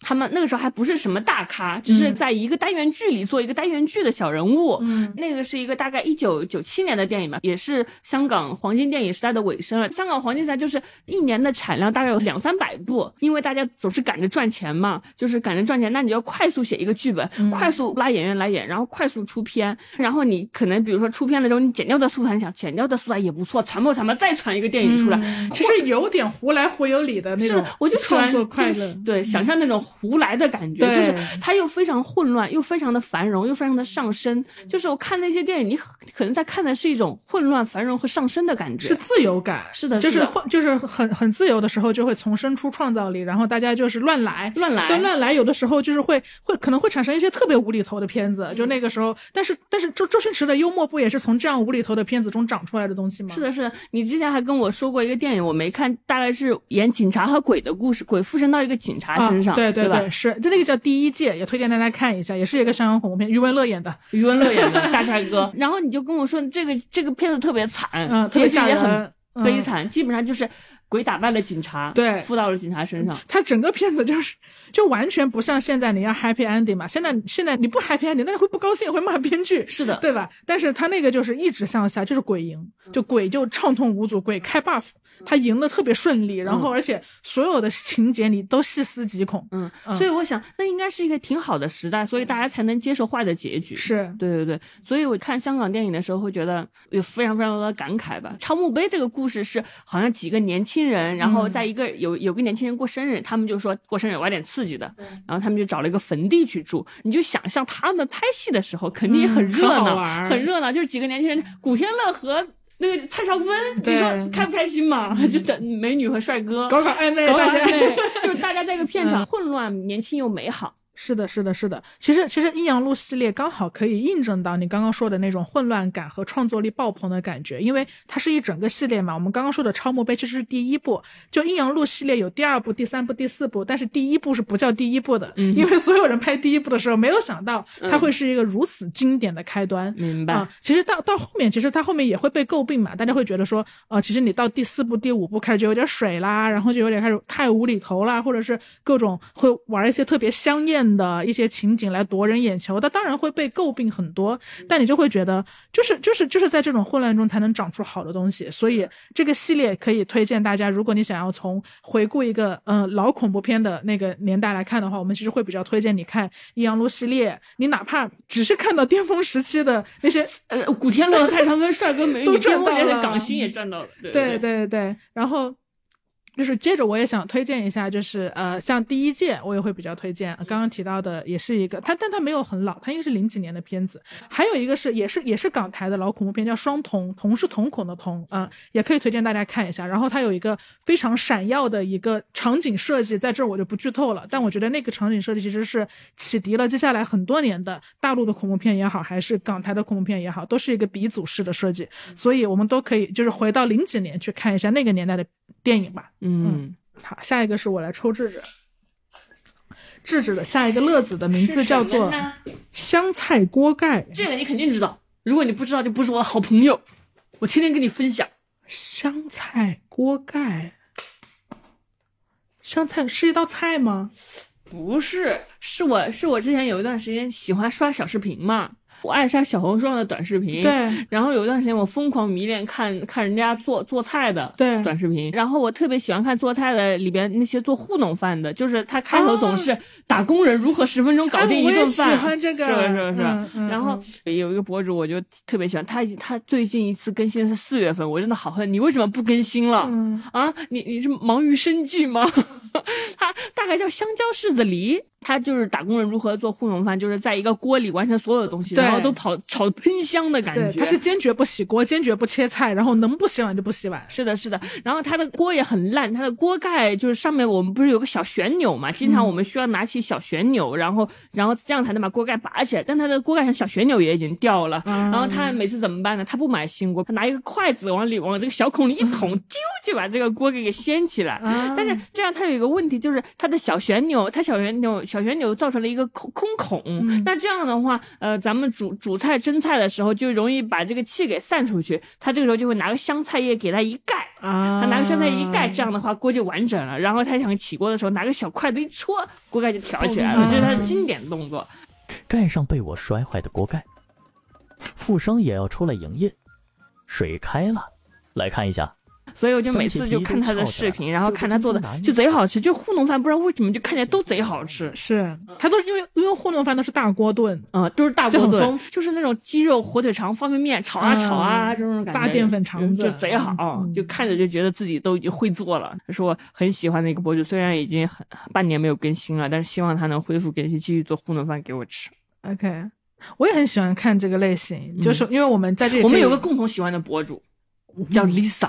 Lisa，哦，对对对对对，Lisa，丽丽莎丽莎，丽莎，嗯丽莎，丽莎是一个湖南人，然后她她的她的视频的主题就是她会给工友做饭，嗯她会她会做很多大锅菜，然后给民工去。今天又给工友做盒饭呢。对对对对，去送盒饭，但是因为最近天气太冷了，所以她很久都没有就是做盒饭了。但她最近的文案都变成了什么？老公最近想，吃炸我就最近我就不刷，很我烦我也不刷丽莎了。我天下最恨的人就是丽莎的老公，那个丽莎老公在整个视频的表现就是今天给老公做小小猪盖小猪小猪盖我也被。看了那一条然。后她老公就负责在这吃，然后老公很开心，很爱吃，吃了三碗，我就恨她老公。就每一条都变成就丽莎，就是丽莎，我不我不知道你有没有团队，就是如果你有团队，你就跟团队说一下，我我我不建议你有团队这件事情，但是你改一下文案，不要再就是每次都给老公做饭了，嗯就我宁愿你给自己做饭好吗？都给自己做一些接一些阿胶广告什么的，不要每次都给老公做饭了，难过，我真的对这个男人，我就是羡慕嫉妒恨。真的真的真的，呃我也喜欢看打工人如何快速吃上饭，就是有一种自己动手的快乐，我跟你唯一的区别就是你看完真的会自己做，而我就是看。对你得到了那种就是快乐的代糖，嗯，然后我还喜欢看一个，就是我今年开始，我我之前从来没有看过直播，不管是直播带货还是直播间就是那种购物，或者是就是。陪伴型直播我都没有看过，但我今年努力学习看直播，因为我我还是很想要知道大家为什么都这么爱这件事情啊、嗯所以我今年就开始看一个人，就是他叫马老师，然后马老师他的直播的他是卖卖肥皂的，所以他就会切肥皂，嗯他就会给大家表演切皂丝，然后马老师他他卖的肥皂是那种透明精油皂，嗯所以其实挺漂亮的。你有的时候会他切肥皂的时候会卡一下，为什么呢？因为肥皂里有人参，有人参 我不知道这是什么参，这是但他说是什么意思啊人参。人哦，人参皂啊，哦对对，它里面也会有枸杞，所以它嗯会切到一些颗粒啊、嗯。但马老师就是红了之后，就是也会有别的人来学他，就什么张老师、李老师。但为什么我仍然看马老师呢？因为马老师是唯一一个有技术含量的，就是他切肥皂，他是切到大拇指上嘛，他大拇指从来不带创口贴，呃，就证明他技术真的很好，他有在苦练这件事情，然后他切出来的皂丝也特别漂亮，嗯。马老师的直播间是三分钟抽一次奖，哇，然后我就去抽奖，然后我抽中了，我就更爱他了。嗯就是我抽中了一包皂丝皂丝然后花了对花了六十块钱去买了他的肥皂，嗨，那皂丝是免费赠送的。皂丝免费赠送的。嗯，然后我也学着他在家切肥皂，那切肥皂真的很快乐，尤其是切透明的精油皂。嗯，还有一个就是就是我会用那个肥皂，就是买一个起泡网。那我们家皂，我们家皂丝现在是用来干嘛的呢？你说就是你可以挂在房挂在衣柜里面当香薰，哦因为它是精油的嘛，所以它会有桂花的味道。哦，嗯，所以不是要放在洗澡间洗澡，也可以也有也有也有，但是就可以建议大家去拼多多买一个两块钱的起泡网啊、然后你的那这个马老师切皂丝和那些什么别人的那种大主播直播的区别是什么呢？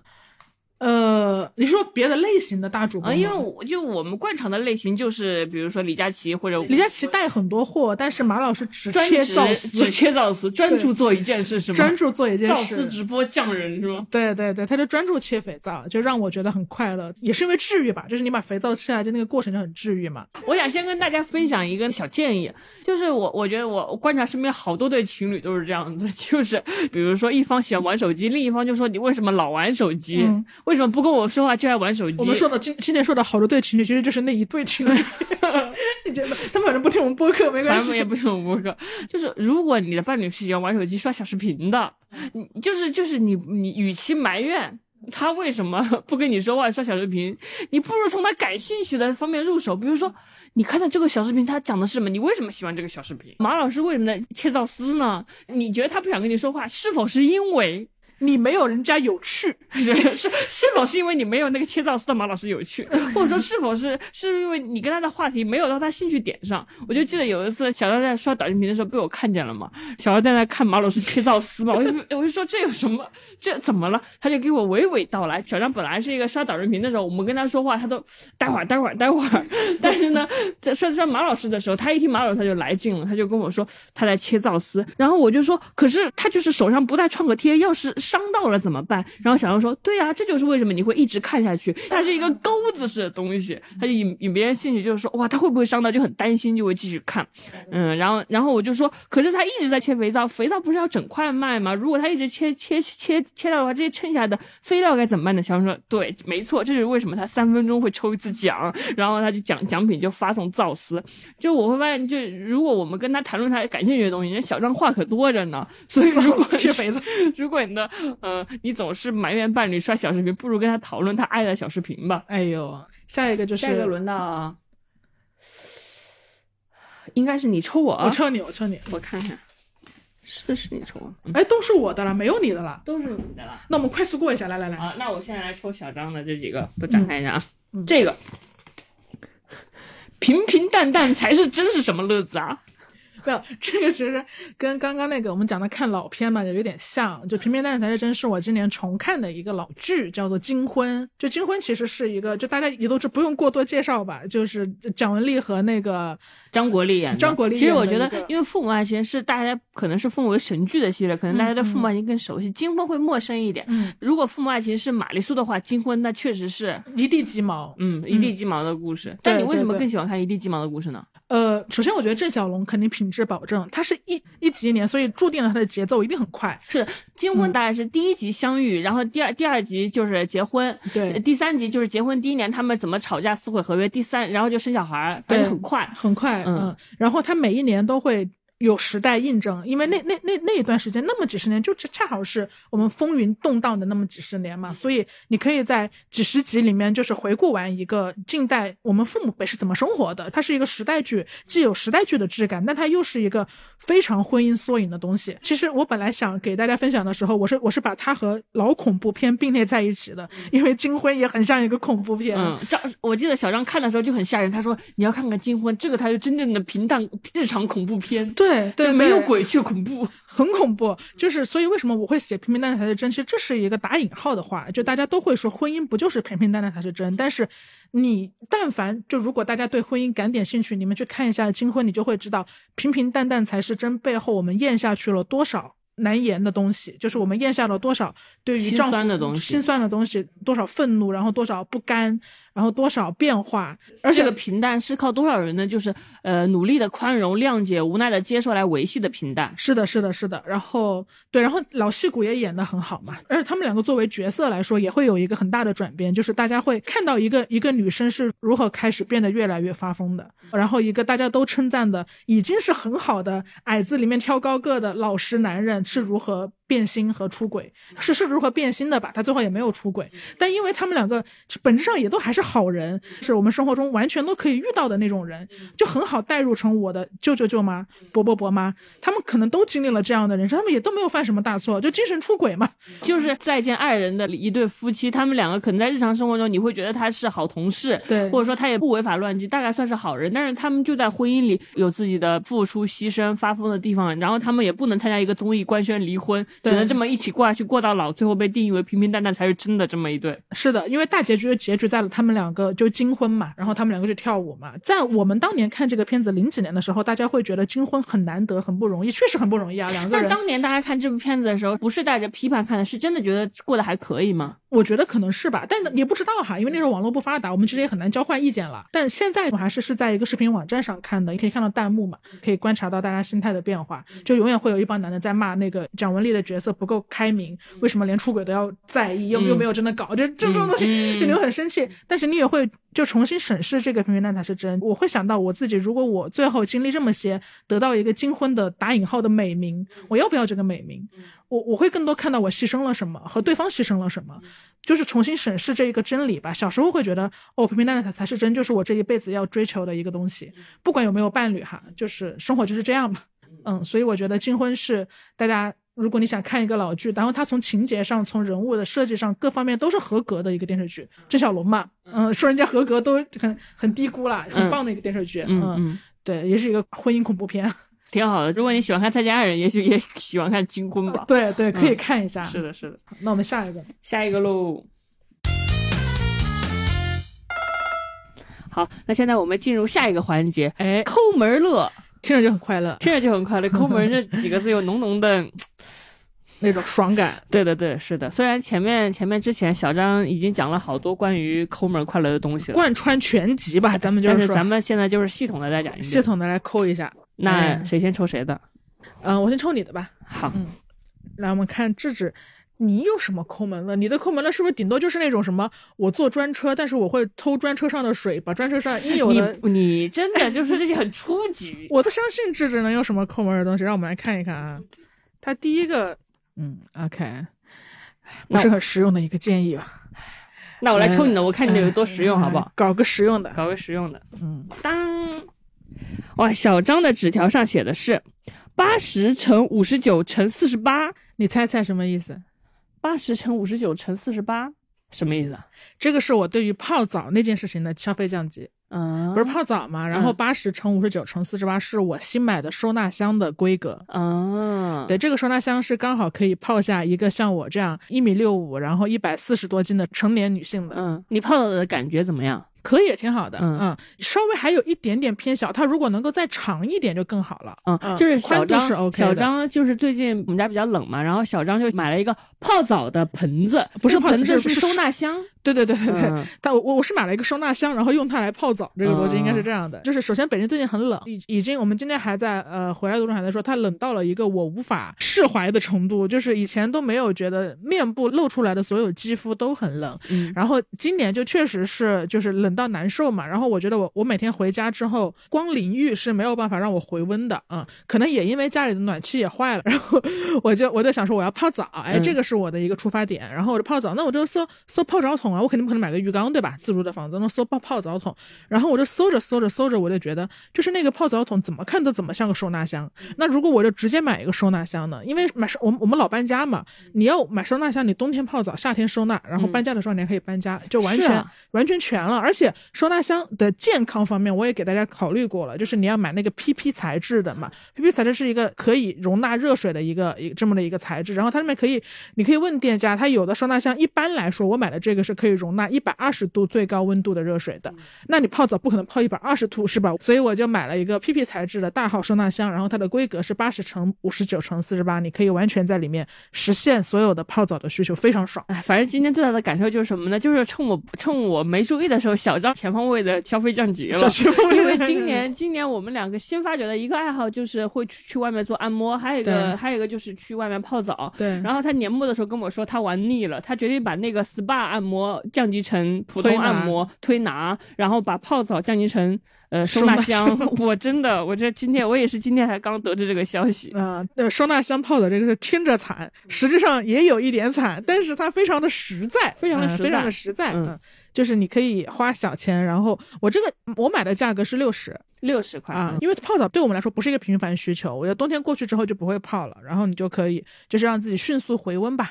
那我们就是，如果就是你在里面泡澡，然后我在外面点一些外卖，比如说果切，那你出来岂不是可以吃自助水果，跟没有区别，我没区别我也是公主，然后然后再做点嗯美、做点美式，对不对？做点咖啡，无限供应，可以在家实现这个自循环。就跟澡堂没有差别。所以我觉得我今年可能买东西之前，我都会灵魂三问吧。就首先这个东西我真的需要吗？如果我真的需要，我有现有的东西可以替代它或者组合它嘛？用收纳箱做泡澡桶就是一个替代嘛。对，然后还有一个点就是这个东西我可不可以自己 DIY 出来？如果我可以自己 DIY 出来，我就不会去买。嗯嗯，对，所以我觉得辛勤的整理自己的东西吧，就把购买的行为放在最后。比如说，如果我想买衣服的时候，我就会想，我为什么想买这件衣服？其实我的衣服也也已经很多了，嗯呃，如果能够通过穿搭解决的，就通过穿搭解决。然后，如果想购这些家具的话，能够通过改布局解决，就通过改布局解决。嗯你的桌子可能对着墙放它小了，但你对着窗放它刚刚好，那你就不用重新再买一个桌子。我觉得这个不仅是考虑省钱的能力，我觉得有点考虑人的心力和精力。对因为大家购买东西有的时候买的是一种发泄，嗯买的是一种我嗯通过花钱来嗯发泄点什么东西。我觉得可能是你最近精神能量比较充裕嘛，所以你就是有心理来考虑说，哎，我不我不我不会发泄式购物了，我就想。哦，那还是会的。我觉得一个点就是省钱本身也不是省钱啦，其实是合理规划金钱，会给我带来成就感。嗯因为我觉得就是嗯，乱花钱其实会反而让我觉得我在糊弄生活，我没有在好好思考我的生活。有的时候，其实你是通过乱花钱去去去盖过了很多你应该自己去思考的，好好照顾自己的那一部分嘛。然后还有一部分就是我绝对不能说我没有冲动消费，我还是冲动消费，只是我的点不再在这种家居上了。我的我的冲动消费的点，比如说大家可能会觉得你就疯狂买 JD Cat，就是就是一个贵的东西，因为 JD Cat 确实挺贵的啊。然后我们不是接下来可能会给大家推荐到我们会经常点的一家蛋糕店，那家蛋糕店其实也很贵哦。那家蛋蛋糕店基本上都是五六百一个蛋糕，但是那个蛋糕就就可以让我非常快乐。我宁愿用收纳箱泡澡，但是我愿意吃那个六百块的蛋糕，因为那个蛋糕上有非常多可爱的装饰，它能让我那点亮我的一整天。嗯，所以我觉得我只是在不同的领域冲动消费，然后在一些领域去节省。明白明白。嗯，然后还有一个节省，我觉得很适合独居的人吧，因为我自己在家工作的时间是最多的嘛，所以我会点一份外卖，然后分两份吃。就是比如说很多外卖它都是超过我吃饭的量的，其实包蛋糕和甜品和奶茶也是一样，就。一块蛋糕其实我是吃不完的，或者我吃完之后我是觉得过于腻的。其实当你第一口已满足了之后，你要再吃，你如果觉得过甜或过腻，那就证明它过量了。所以我会现在，比如说我买了一小块那个巴斯克蛋糕，我就会刚到的时候趁新鲜把它切成两块，然后一块冻起来或者一块冷藏起来，第二天再吃。就我就吃一点甜的过过瘾，然后第二天再还可以再甜一次。然后饭也是，就是呃，我经常点盖浇饭嘛，但盖浇饭其实就是一个一定会过量的东西，它的米饭太多了，所以我就会在刚到的时候就分两份，然后半份放冰箱，半份自己吃，剩下半份如果菜不够，我就会做成蛋炒饭。嗯，我觉得这个可能区别就是你在饭到来之前先做了这个操作，对然后就没有那种剩饭感。而这个蛋糕来之前先切两份，放一份到冰箱；饭来之前先分一半到冰箱，没有那种晚上吃中午的剩饭的感觉，而是就是就是都是两顿正餐。对你还可以好好规划一下嘛，就比如说你要是有呃剩下的饭。那那其他那半份饭的饭，你 半份半份饭的话，你还可以加一些自己的原材料，然后把它变成一份新的饭。这个时候你又不用煮了，这还是挺方便的。明白？那你抽我的吧，我看一下啊哪哪个呀？绿绿的，两个绿绿的都是炒蛋。好的，我来抽一个智智的省钱。你根本就不屑于听我的省钱，你能省什么钱呀、立省一二八，怎么样？什么厉害了立省一二八？立省一二八，这我就要告诉大家一个真正实用的 tips。之前我我我承认我花钱是比较大手大脚，但是我要告诉大家一个真正的 tips，就是你出门旅行的时候，身边一定要带一次性雨披。就是今年每次出行好像都会遇到下雨天，我们去迪士尼那天遇到了下雨天，我自己带了一个一次性雨披，然后呢他们两个都没带，然后但他们两个在门外遇到一个老奶奶在卖，很多人在卖雨披，然后那个老奶奶卖的是三十块钱一件，然后我的两个朋友说。三十一件贵了，三十一件贵了，因为大家都是省会省钱的人嘛。他说往里走，外面的贵，往里走大家就会便宜点，肯定有更便宜，肯定有二十十五的。然后我们就往里走，没有遇到二十十五的，并且没有人卖雨披了，就这么进了园里。然后园里的带有迪士尼图案的呃那个雨披要一百二十八块钱一个人，他们两个各买了一件一百二十八的雨伞。那你是怎么立省了一二八呢？你你就淋雨是吗？不是啊，我带了一次性雨披呀、不是，你怎么会有一次性雨披呢？对呀、我我厉害，我未雨绸缪啊！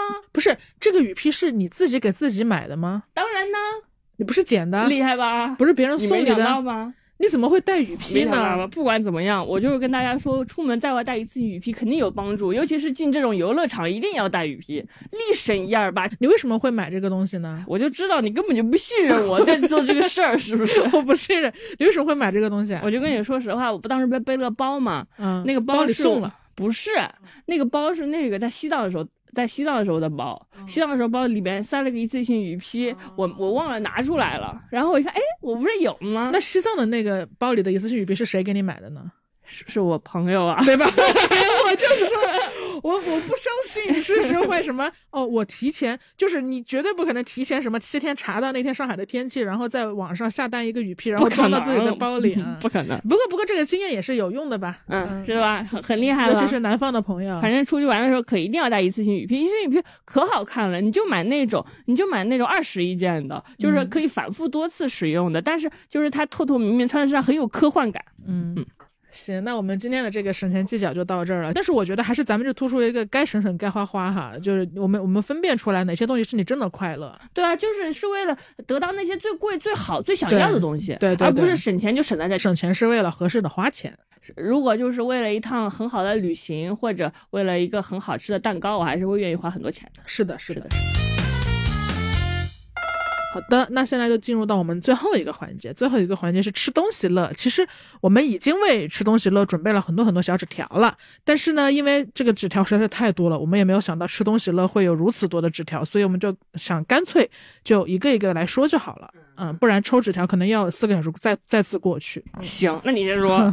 我先说，呃，第一个我要把这个王炸说掉，就是比目小鱼儿。哎呀，这个你这个有点犯规呀！你先说一个比目小鱼儿。嗯，比目小鱼儿是我们我们我们其实啊，对，说说到这个，智智是我们家幸福的 PR，就是每一次我们家的照片，就是呃是那谁做饭，然后是我来拍照，然后智智就负责发微博、嗯啊。嗯然后大家在智智的照片里面呢，其实可以经常看到我们有可爱的蛋糕。嗯，各式各样漂亮的蛋糕，对大家总是问是哪家的。是的，是的，是的，那个蛋糕真的是非常漂亮，而且非常可爱，而且非常精致，细节也很好，就是价格有一点偏贵哈，可能四百、五百、六百是这样子。然后那一家我们今天就给大家揭秘，它的名字叫做比目小鱼儿。我都舍不得告诉大家，就怕他抢生意。毕竟他是一个私人的烘焙店，每天产的蛋糕是有限的。那边不告诉大家，还告诉他，告诉一下吧。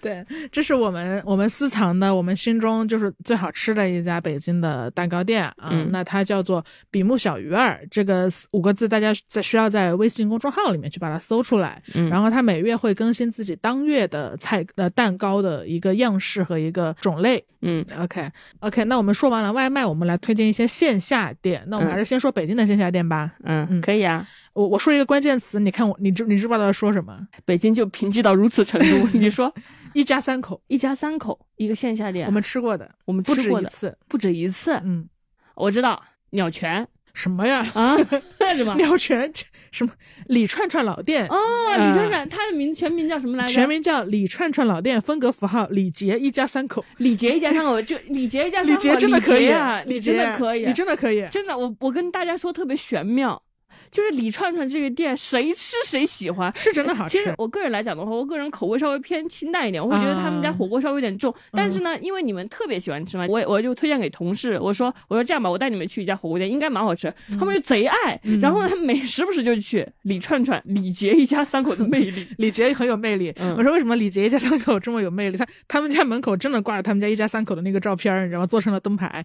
然后李串串好吃，我觉得有有几个点，一个就是就他们真的是成都本地人，而且他们所有的串串的底料锅都是现炒的，他不是说有有的店现炒，它就是一大坨已经配好的底料，它只是当场给你放下去嘛。嗯。但他们家连花椒和冰糖所有的料都是分开的，不是预制好的一坨油，呃，他们油也是分开，所有的底料都是分开，然后会有一个成都的阿姨来现场给你放下去，然后滋啦滋啦滋啦炒香，嗯，就很好吃，就所有这个确实是它跟其他火锅店最大的不一样，其他火锅店就是现端，它是现炒。是的，是的。现炒。然后呃，因为他们家串串是自选式嘛，我就不推荐串串了。我觉得所有的串串应该大家都可以试一试，嗯就是根据自己的胃口。然后我我推荐两个我每次都必点的要单点的菜吧，一个叫做面包酥肉，嗯嗯，面包酥肉，对的，是的，就所有的家都有炸酥肉，但为什么他们家叫面包酥肉？因为他们家的酥肉特别的厚实，它厚实不是因为肉肥，而是因为它里面可能加了就是我不知道面包糠还是什么淀粉之类的，总之它就是非常的让人觉得很温馨，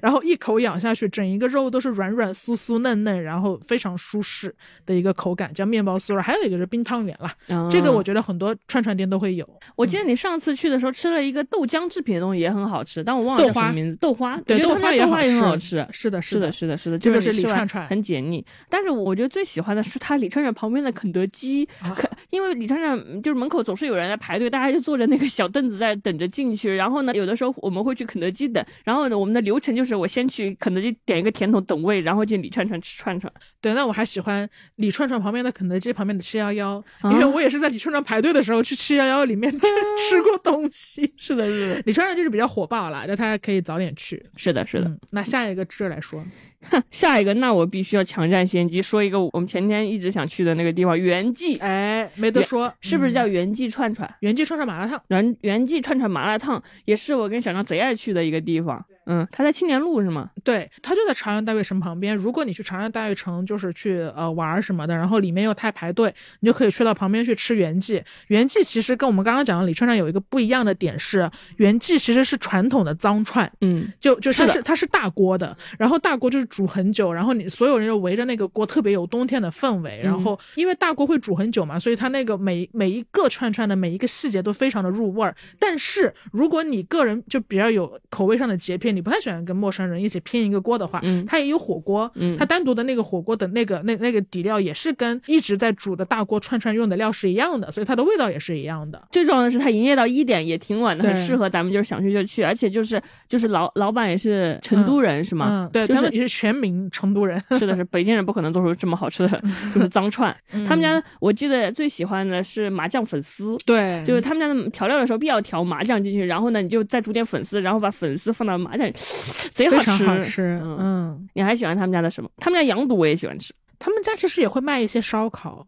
我们每次，因为它麻麻辣烫这个东西实在是太夺目了，所以我们其实比较少点烧烤。上一次偶尔点了一次，觉得也还不错。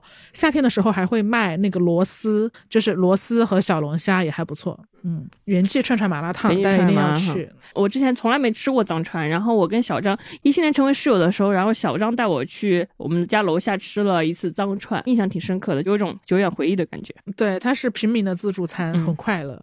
那下一个我也要给大家推荐，哎，我发现今天推荐都是就成都、重庆那边比较稍微重口一点点的东西。下一个我想推荐蜀上品现涮活鱼馆，哇，这个我这个我也是很喜欢的，对，很好去过好几次，他们家的鱼挺好吃的，嗯嗯嗯，也可以也是一个开到很晚的店，对，我我们也是很晚很晚才去，两点多好像有一次，还有一次是一点多，嗯，嗯。是的，是的，然后他们家就是活鱼嘛，嗯所以就是很很很成都的做法，嗯嗯也很不错，大家可以去试一试。是的，是的，啊，那我再给大家推荐一个相对没有那么重口，然后我也非常爱的，叫蜗牛小馆醉香民谣云南菜。为什么没带我去吃过？呃，我上次跟就是一个住在北边的朋友去吃的，因为嗯它的位置在惠新西街南口那边啊、嗯然后这一家店的特点呢是性价比极其高，我们去的时候发现在等位的都是大学生。啊、所以它的价格其实是很很合适的，然后也很好吃。呃所有的菜我觉得大家都可以盲点，所有的菜都好吃。然后我要特别推荐的是两个可能会很容易被被被错失的菜，一个叫米酒，米酒大家可以尝一尝，是正宗的云南米酒，他们自己酿的；还有一个叫奶嚼口，大家一定可以试一试这两个东西。蜗牛小馆，蜗牛小馆我，们都会放在 show notes 里，哎呀，很迫不及待写这一期的 show notes，哎呀，嗯，我还有宜宾驻京办也很好吃，早点去。是的，是的，是的，其实理论上所有的驻京办都好吃，但是我只吃过宜宾的，然后就会成为了他们家的回头客。嗯嗯，嗯，宜宾驻京办他们家有很多小小碗的面，就他们家面可以二两二两点，然后你就可以一次性点很多次浇头，然后你尝到不同的味道。是的，是的，然后我们刚刚讲的都是北京的嘛，然后我还想再推荐一个长沙的可以去的一个买吃的东西的地方。嗯但因为我已经很多年不居住在长沙了，就是所以我对那些流行的餐馆什么的已经不是很懂了，我就不强行推荐。但我推荐一条街，那条街叫做碧香街。嗯嗯，具体的名字会写在 show notes 里面。然后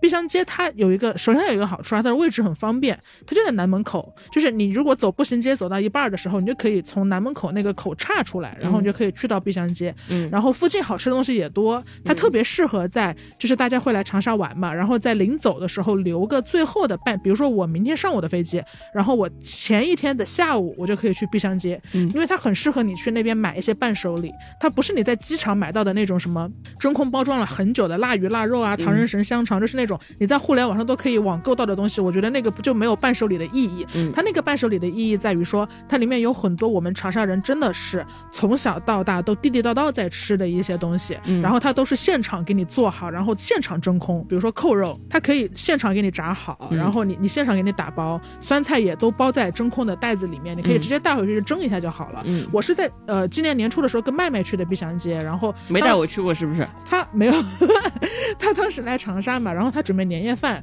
我就给他打包了一些扣肉回去，他回去就直接蒸一蒸就可以吃，像墨鱼啊，然后我们长沙特色的八宝饭，像捆鸡、浪哥捆鸡，我们都捆鸡真的好好吃啊！，对对对，然后你在碧祥街就可以叫浪哥帮你拌好，然后直接就是真空打包寄送都可以，顺丰冷链啊。嗯这个东西你在网上买不到，主要是、嗯我看淘宝也有一些代购了，但是就不如你自己去买嘛，你就可以省点钱。然后像米粉，然后我还要在里面尤其给大家推荐一家腌菜店了，但我们叫香菌，香菌就是香菌剁辣椒老店，然后它里面会有剁椒、辣椒萝卜，然后豆角、木瓜丝这种种种的湖南长沙特色的长沙口味的腌菜，都推荐大家去香菌剁辣椒老店去买。然后你所有东西现在都可以试味，所以你可以试味道之后，然后再买。然后你买完之后就可以当伴手礼买带回家，或者现场冷链寄给别人都可以。嗯嗯，它是一整条街，然后它的街口有一些当场的小吃，像瓜凉粉、像南瓜饼，然后像糖油粑粑，你都可以就是在当场吃到，那瓜凉粉这种就不能运往外地是吗？就不能运往外地嗯，瓜凉粉真的很好吃。嗯，大家去长沙可以吃一下。我还要推荐一个菜 OK 这个菜不是线线下店，也不是外卖。我为什么放在这里？是是因为这是我妈给我做的。也许大家都会看过类类似的制作短视频，它的名字叫“穷鬼拌饭”。我必须要放一个视频让你们听一下这个这个操作有多么的简单。来来来来来，我愿称之为穷鬼拌饭，因为成本还不到四块钱，但是巨巨巨巨好吃。只需要用半颗洋葱，滚锅冷油，中小火慢炸五分钟，炸至金黄后捞出葱酥，剩下的油继续烧热，等出烟后浇到大蒜、辣椒、芝麻组成的小料上，一点点就行，大概五克的量。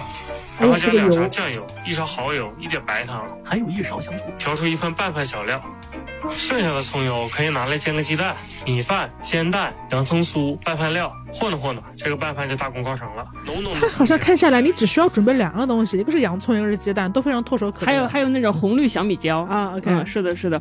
然后为什么推荐这个菜呢？是因为我不知道，就是有没有跟我一样，就是父母做饭不怎么样的。嗯 我们家属于那种一句话总结，我来北京从来没有觉得北京算是美食荒漠。我觉得吃到每一道菜都比家里的好吃。我爸妈做饭确实比较一般，但是我爸妈从来不互相说对方做饭难吃，因为他们都觉得被做饭的人没资格说嘛。比如说常年就是我爸做饭，然后我跟我妈说我爸做饭不好吃，我妈说你别告诉他，告诉他就得我做了，基本上就属于这个互相欺骗、互相糊弄的这么一个情况。这不是没做饭的人没有资格说，这是怕自己轮到该做饭。对 呀，嗯，但是呢，做饭一般我觉得没什么，重要的是我妈妈还有对我还有一颗拳拳爱女之心，啊就是我每次回家，她就觉得必须得给我做点什么，就是比如说什么鱿鱼粉丝啊这种，这种我见过。对对对对，就是这样然后我就跟我妈说：“妈，我带你出去吃吧，就没必要这么辛苦，对不对？”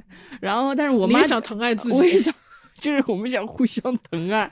然后我想了个办法，因为我我看到这个穷鬼办法确实它看起来又漂亮又简单嘛。然后呢，我就说妈，你别给我忙活那么多就是很复杂的菜了，咱们就是说，就是你照着这个给我做好不好？然后就把这个穷鬼办法转发给他。然后有一天早上我起床的时候，发现我妈就在厨房捣鼓捣鼓。虽然他他他们这个视频说就是穷鬼办法只需要三四分钟就做好了，但是我妈我感觉我妈至少捣鼓了两个小时吧。但是就是那种很辛苦的捣鼓，然后我出来，哎，有一碗穷鬼拌非常漂亮的穷鬼拌饭放在那里，色泽什么跟反正图片一模一样。哇，不掺假，然后我觉得哦，好开心吃到这个饭，是的，然后我觉得可以推荐给大家，因为它制作起来确实很简单，然后就是我妈也能做的很好吃的那种。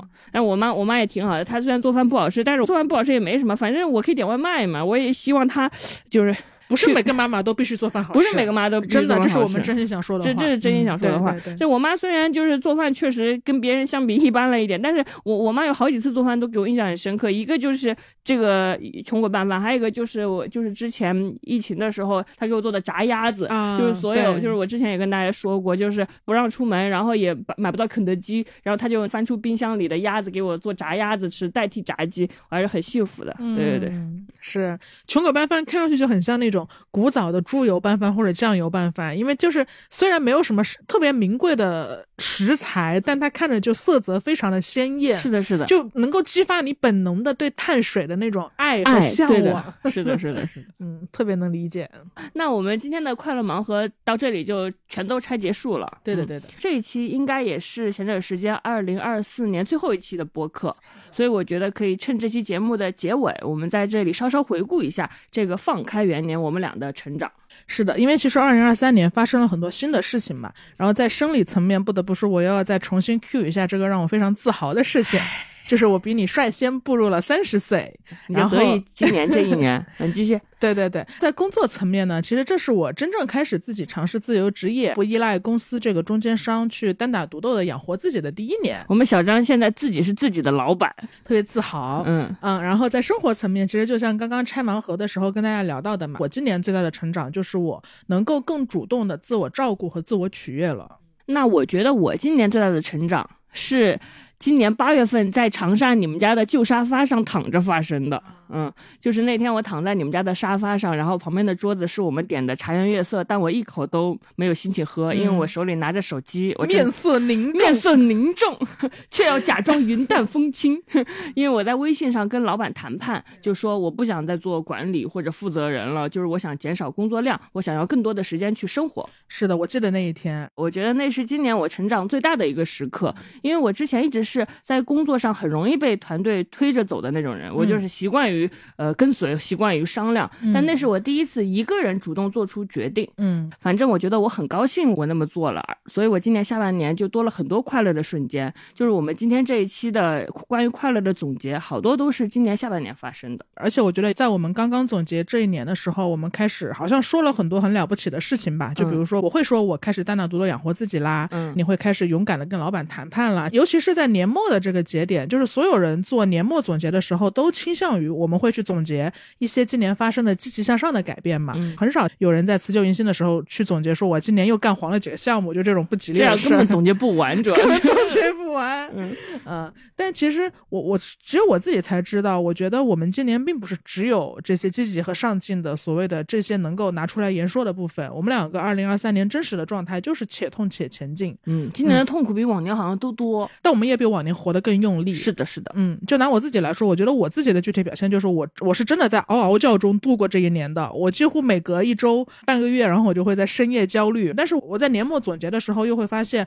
有意思的是，其实我另一方面又总是在主动的去做出让自己陷入动荡的选择。嗯比如说，我刚开始自由职业的时候，不是会很焦虑，哦我不知道我的下一份收入在哪儿，嗯我也不知道就是这个项目的尾款能不能按时结，就是你会比在公司上班有了更多金钱上的不确定性嘛。嗯但其实我一方面这么焦虑着，我又并没有真的就是去我回去上班，嗯或者我去找工作。这个听上去可能有点矛盾，但是也许就是就是我自己的潜意识在替我做了选择。因为今年我真正的成长是意识到了，就是哦，原来自由职业这么自由，但它自由背后也有代价。但是我在努力学习着去承担这个代价。而且我觉得，就是像我们今天的主题嘛，有意识的去玩儿，然后终于学会去玩儿，一直在努力的思考怎么提升自己玩儿的体验。我觉得这就是我在学习承担代价时候很重要的这一部分，因为我终于就是发自内心的去意识到自我愉悦有多么重要。嗯，这就是我们俩今年呃同步的一个成长，就是我们嗯同时发现了自我愉悦和玩儿的重要性。是的，嗯就是因为我观察我自己，或者你吧，或者我们身边的人，以及我们的长辈，嗯除了长沙人啊，就是我们都太以勤奋工作为荣了。就不是说每个人都勤奋工作，但就是如果这个人不勤奋工作，通常就会觉得，哎，我我比较懒，我是懒蛋，这是我的一个缺点。会自嘲。因为在我们的文化里，玩儿是一件不务正业的事。从小家长就说你玩可以，但不要耽误学习。就是玩儿后面总要跟着一个蛋，对，玩儿后面是个但，但是玩并不是一件让你羞耻的、让你产生罪恶感的事。他明明应该很快乐。是的，他也不是一个人自律勤劳很久之后对自己的一种奖励和补偿。就是大家通常会选择放心的玩，只在自己觉得说我足够努力了，我该奖励一下自己了。于是我给自己买买杯奶茶，呃，但这样大家没有心理负担。但玩并不是一种锦上添花、没有也可以的事儿，玩是你走到人生的终点，回首往事的时候，觉得哎，我这辈子活够本儿了的一件事，它很重要。对，就是我七十多岁躺在那个轮椅上，我有事儿可以一想，嗯其实你能想起来都是这些瞬间。嗯，所以就是玩，我觉得它是一种不为结果论的心态，因为你不是想说我要拿第一名，而是说你要感受，你要体验，你要做一件不发朋友圈、世界上没有人知道，但你仍然做的很开心的事儿。嗯，它是一种严肃追求的理想，要玩得好也是很不容易的。我也在努力的学习玩。呃，我其实觉得今年会看一下这一期的播客，我觉得玩的还是比较入门的。大家可能听着有一些见笑，就是有一些 今年三十岁了，开始玩玩桌游游了 对对，就是这些玩还是在我的想象之内的，嗯但是我还是想要明年或者后年想玩一些就在我想象之外的事。嗯但是可能现在我还没有那种样本，所以我还不知道那种玩是什么样。但我还是想去感受、去体验一下。我要首先我要锻炼自己对玩的想象力，这是我对自己明年的要求。对，就玩它，就像你刚刚所说的，我觉得玩它并不是一个就是你很辛苦的时候的补偿，玩就可以是生活本身。是的，嗯，因为以前其实你说过一个很好的比喻，我到现在都记得。你当时说，你说要相信生活的狡猾，你说我们就是驴，然后生活就是那个拿着鞭子在前面抽我们，然后还在我们前面吊一根胡萝卜，就是勾引着我们继续把这个狗狗屁生活给过完的那个那个人。然后生活它总要给我们一些甜头嘛，诱使我们活下去。但其实二零二三年经过了今天跟大家聊的这些玩乐的瞬间的话，我觉得我突然有了一种我不再是驴的感觉。哎呀，恭喜你呀！我不再是驴了，我我不再只是驴了吧？我不再只是驴了，我觉得我现在变成了一个驴人，哎呀，半驴半人。哎 呀我不再寄希望于说生活偶尔给我一个胡萝卜，给偶尔给我一点甜头。我觉得我人就人在，我现在自己就要把这个胡萝卜给种出来，嗯我要自己拥有耕地，我要自己拥有农田，我要自己找到快乐，嗯然后自己用快乐吊着自己活下去。贼了不起的一个理想。这是我们今年的改变。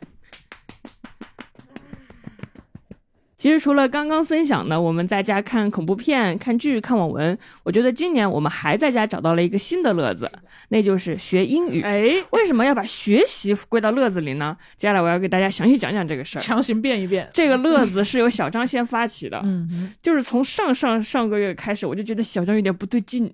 我每天下班回家的时候，路过小张的房门，我就听到他在里边经常叽里咕噜、叽里咕噜的说英语，然后我就说：“小张，你在干嘛？”然后他说，他现在每周都会空出一到两个小时的时间，跟各种国家的人说话。很尴尬，朋友们，你知道吗？就这这个这个故事听上去很像我是一个那种背后偷偷努力来卷朋友的人。我以为他在网恋，还跟外国人。他跟我说他在用 Cambly 学英语，然后之后他就会一直在跟我分享说，哎，今天跟他上课的外教是个什么样的人啊？比如说今天他跟外教聊到说，他们同样喜欢看一个美剧，就是那个《使女的故事》故事啊。他可能今天的外教是加拿大人，然后明天是美国长大的墨西哥人，然后他还跟他的外教一起唱歌。对，我们可能可以看同一部动画片。是的，可能这种很多类似动人的小细节，我一方面觉得很神奇，一方面感到非常有压力，就是有一种我在外面，我虽然出门在外面上班，他虽然在家里，但是他却在跟世界连接的感觉。我想着这肯定不甘示弱呀，所以就在他的这个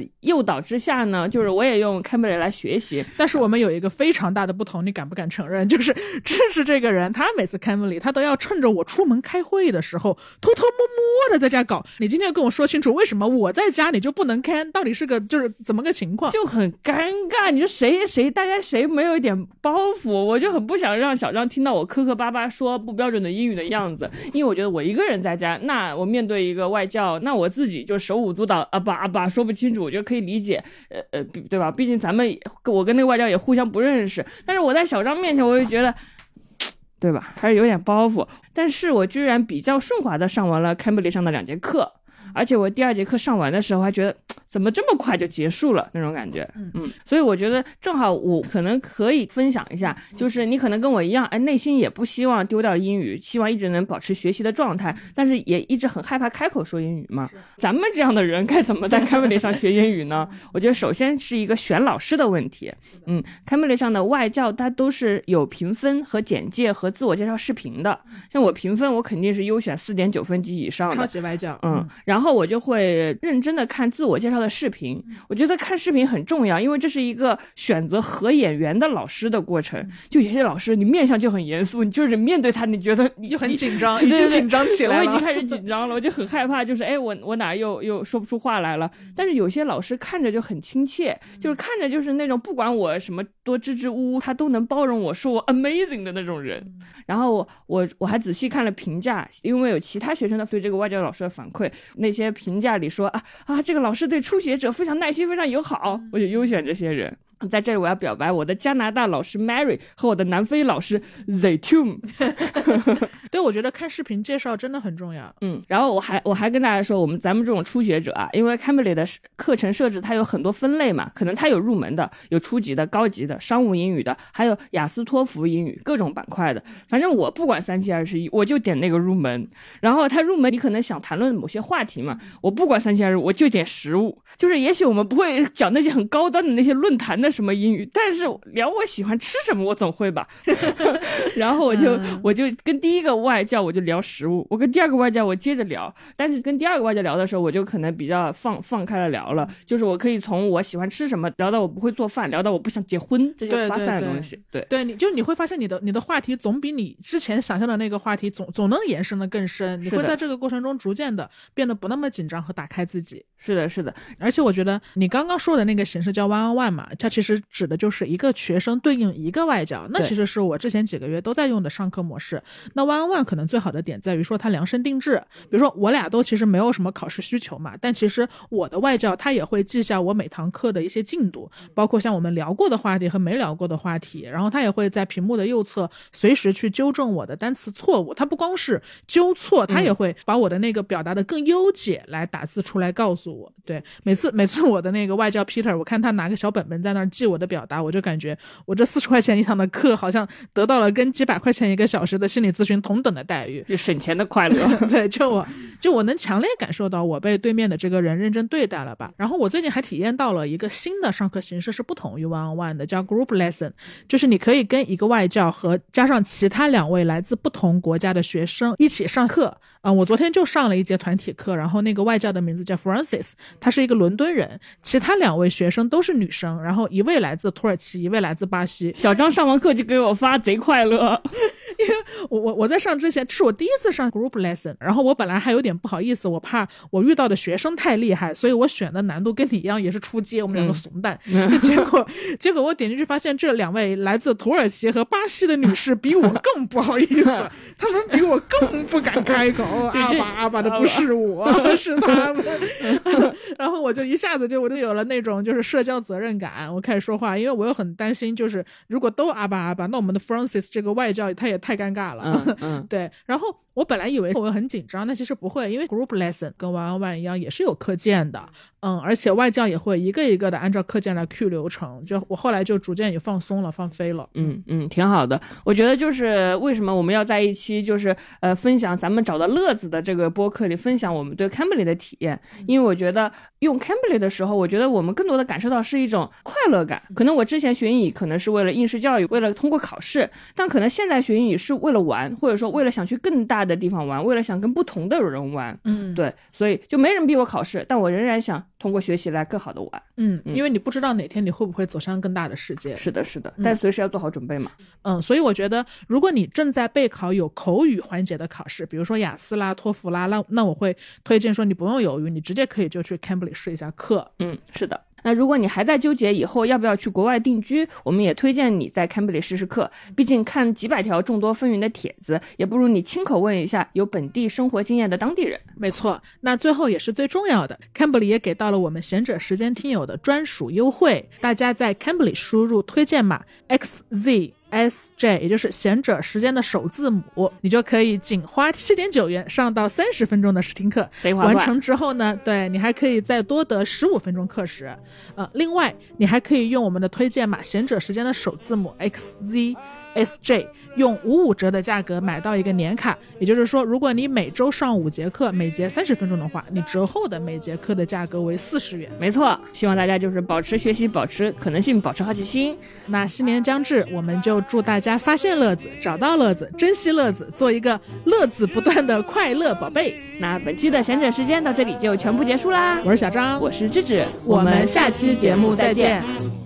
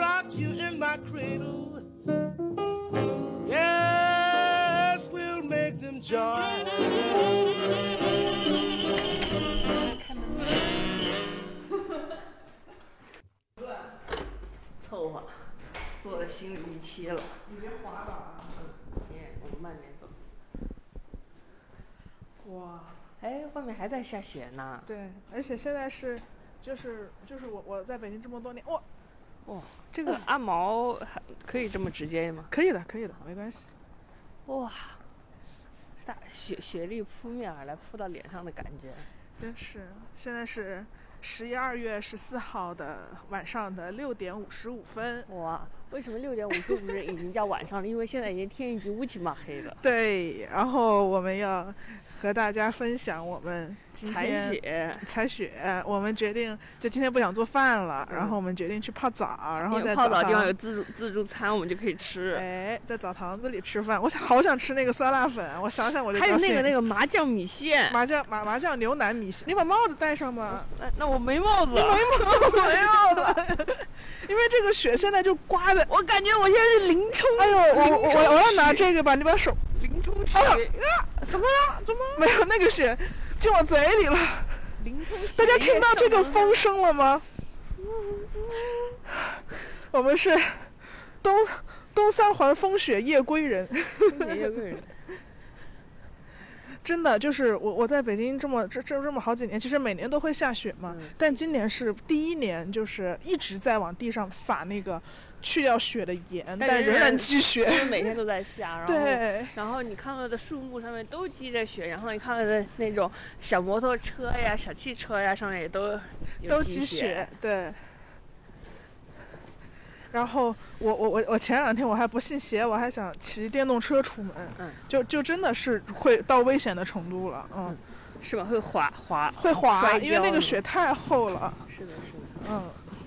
南方人每次都还是又兴奋，小小张这两天他每几乎每天都出门，因为之前我们习惯在家工作嘛。小张说这是要去自习室嘛，因为他想出去踩雪，踩着雪去工作。因为太少有这种踩着雪通勤的体验了。我们踩雪的声音。我我们我们来录一段吧。哎，这个像放屁一样的声音。外面还有一大片雪地，可以走完。小心啊，小心啊！嗯，这是这是你印象中在北京见过最大的雪吗？最大的雪这是你一生中见过最大的雪吗？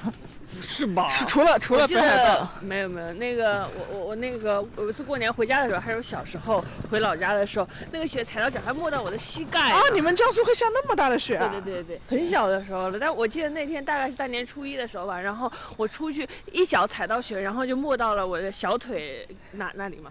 然后他们都说瑞雪瑞雪兆丰年，说明明年的那个庄稼收成会好什么的。然后我就在家里缠着我妈给我打扑克什么的。真不错。我们可以在这儿录一段，好，大家可以听听看我们采雪的声音，虽然听上去可能有点像放屁，你老是把欣喜说成麻子，才是很辣子。那大家听听看嘛。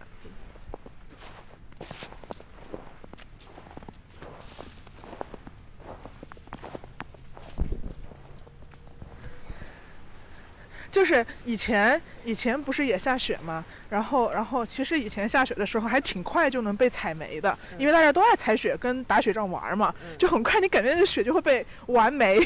你说的以前是什么时候的经验？你们长前两年沙也不怎么那个。我们长沙也确实不怎么下雪，前两年北京的雪是吧？对对对，前两年就就没有没有漂亮这种哦哇，这里好漂亮！你给大家形容形容我们看到了就是什么就是我们现在在一棵树的旁边，然后嗯这个正好是一个咖啡馆式的一个小庭院，一个小庭院，然后因为是一个小庭院嘛，所以它会有灯光，然后你就会看到那个雪洒下来，然后灯光照在雪上，对然。后旁边又是小树又是小庭院，贼好看。然后那个长长椅上还积着厚厚一层雪，雪上还戳飘着一些落叶，戳一下给大家听，大家能听到戳雪的声音吗？你雪雪的危险这个地方就在于你不知道你踩的其实是什么。可能踩到坑里去了，是吧？阿毛变成了白头发老爷爷，阿毛就是我们的录音机。我们走这边。哦，可以可以可以往下垂着，就是往下垂着，就是我们走这一段，我们就垂着。干嘛？没声音，不行。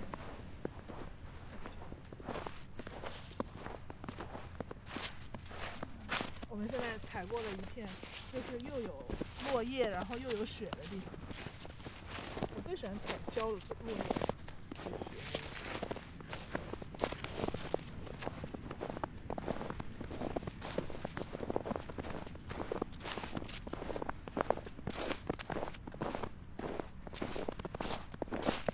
这个就是你说的什么 A 什么 S M 二是吗？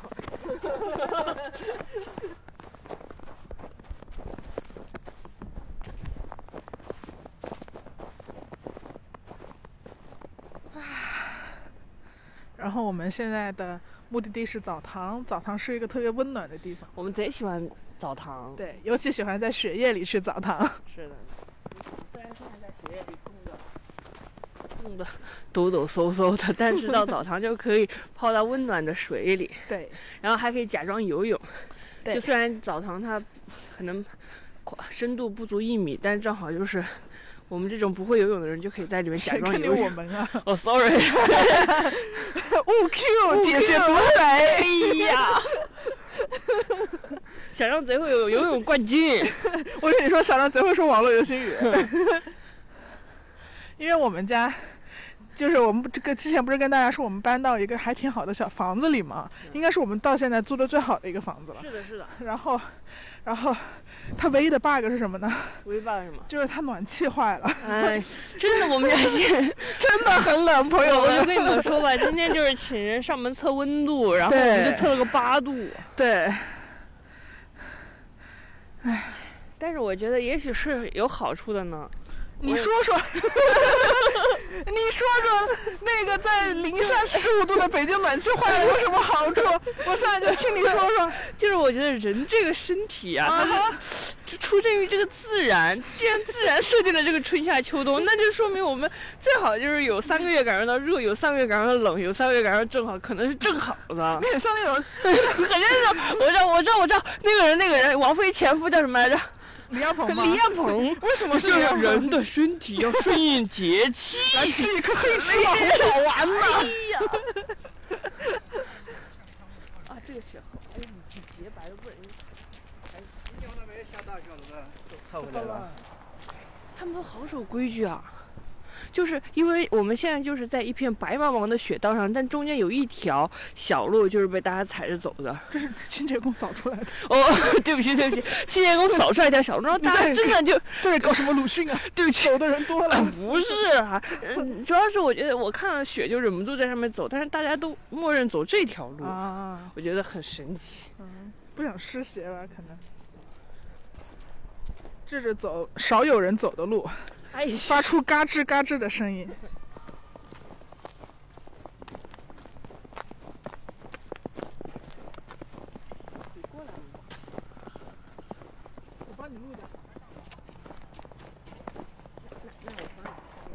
一样一样。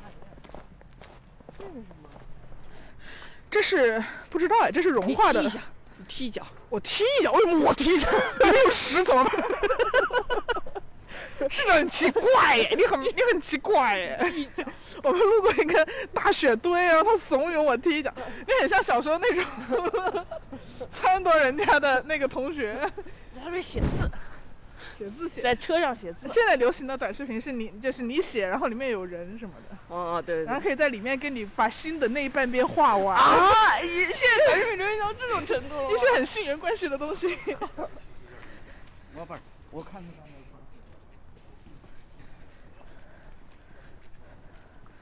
我们离澡堂大概还有个一百米，对，然后有陆陆续续的人路过了我们，彼此路过。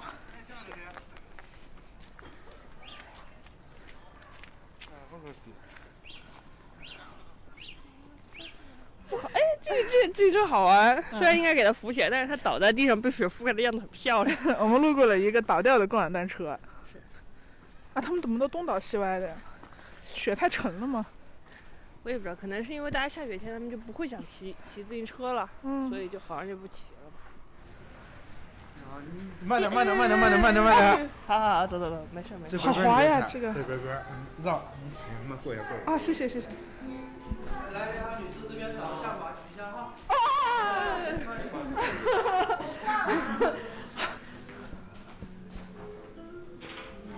慢点，滑，滑你慢点。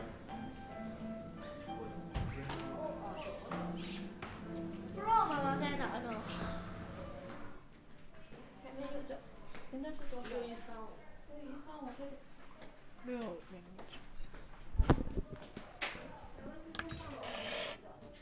呃，瑞典，你先上楼先洗澡啊？我们先泡一会儿吧。泡你就说不带电脑了吗？对对对，一会儿来拿。智智为什么要带电脑呢？因为它是个工作狂。我们现在去泡澡啦。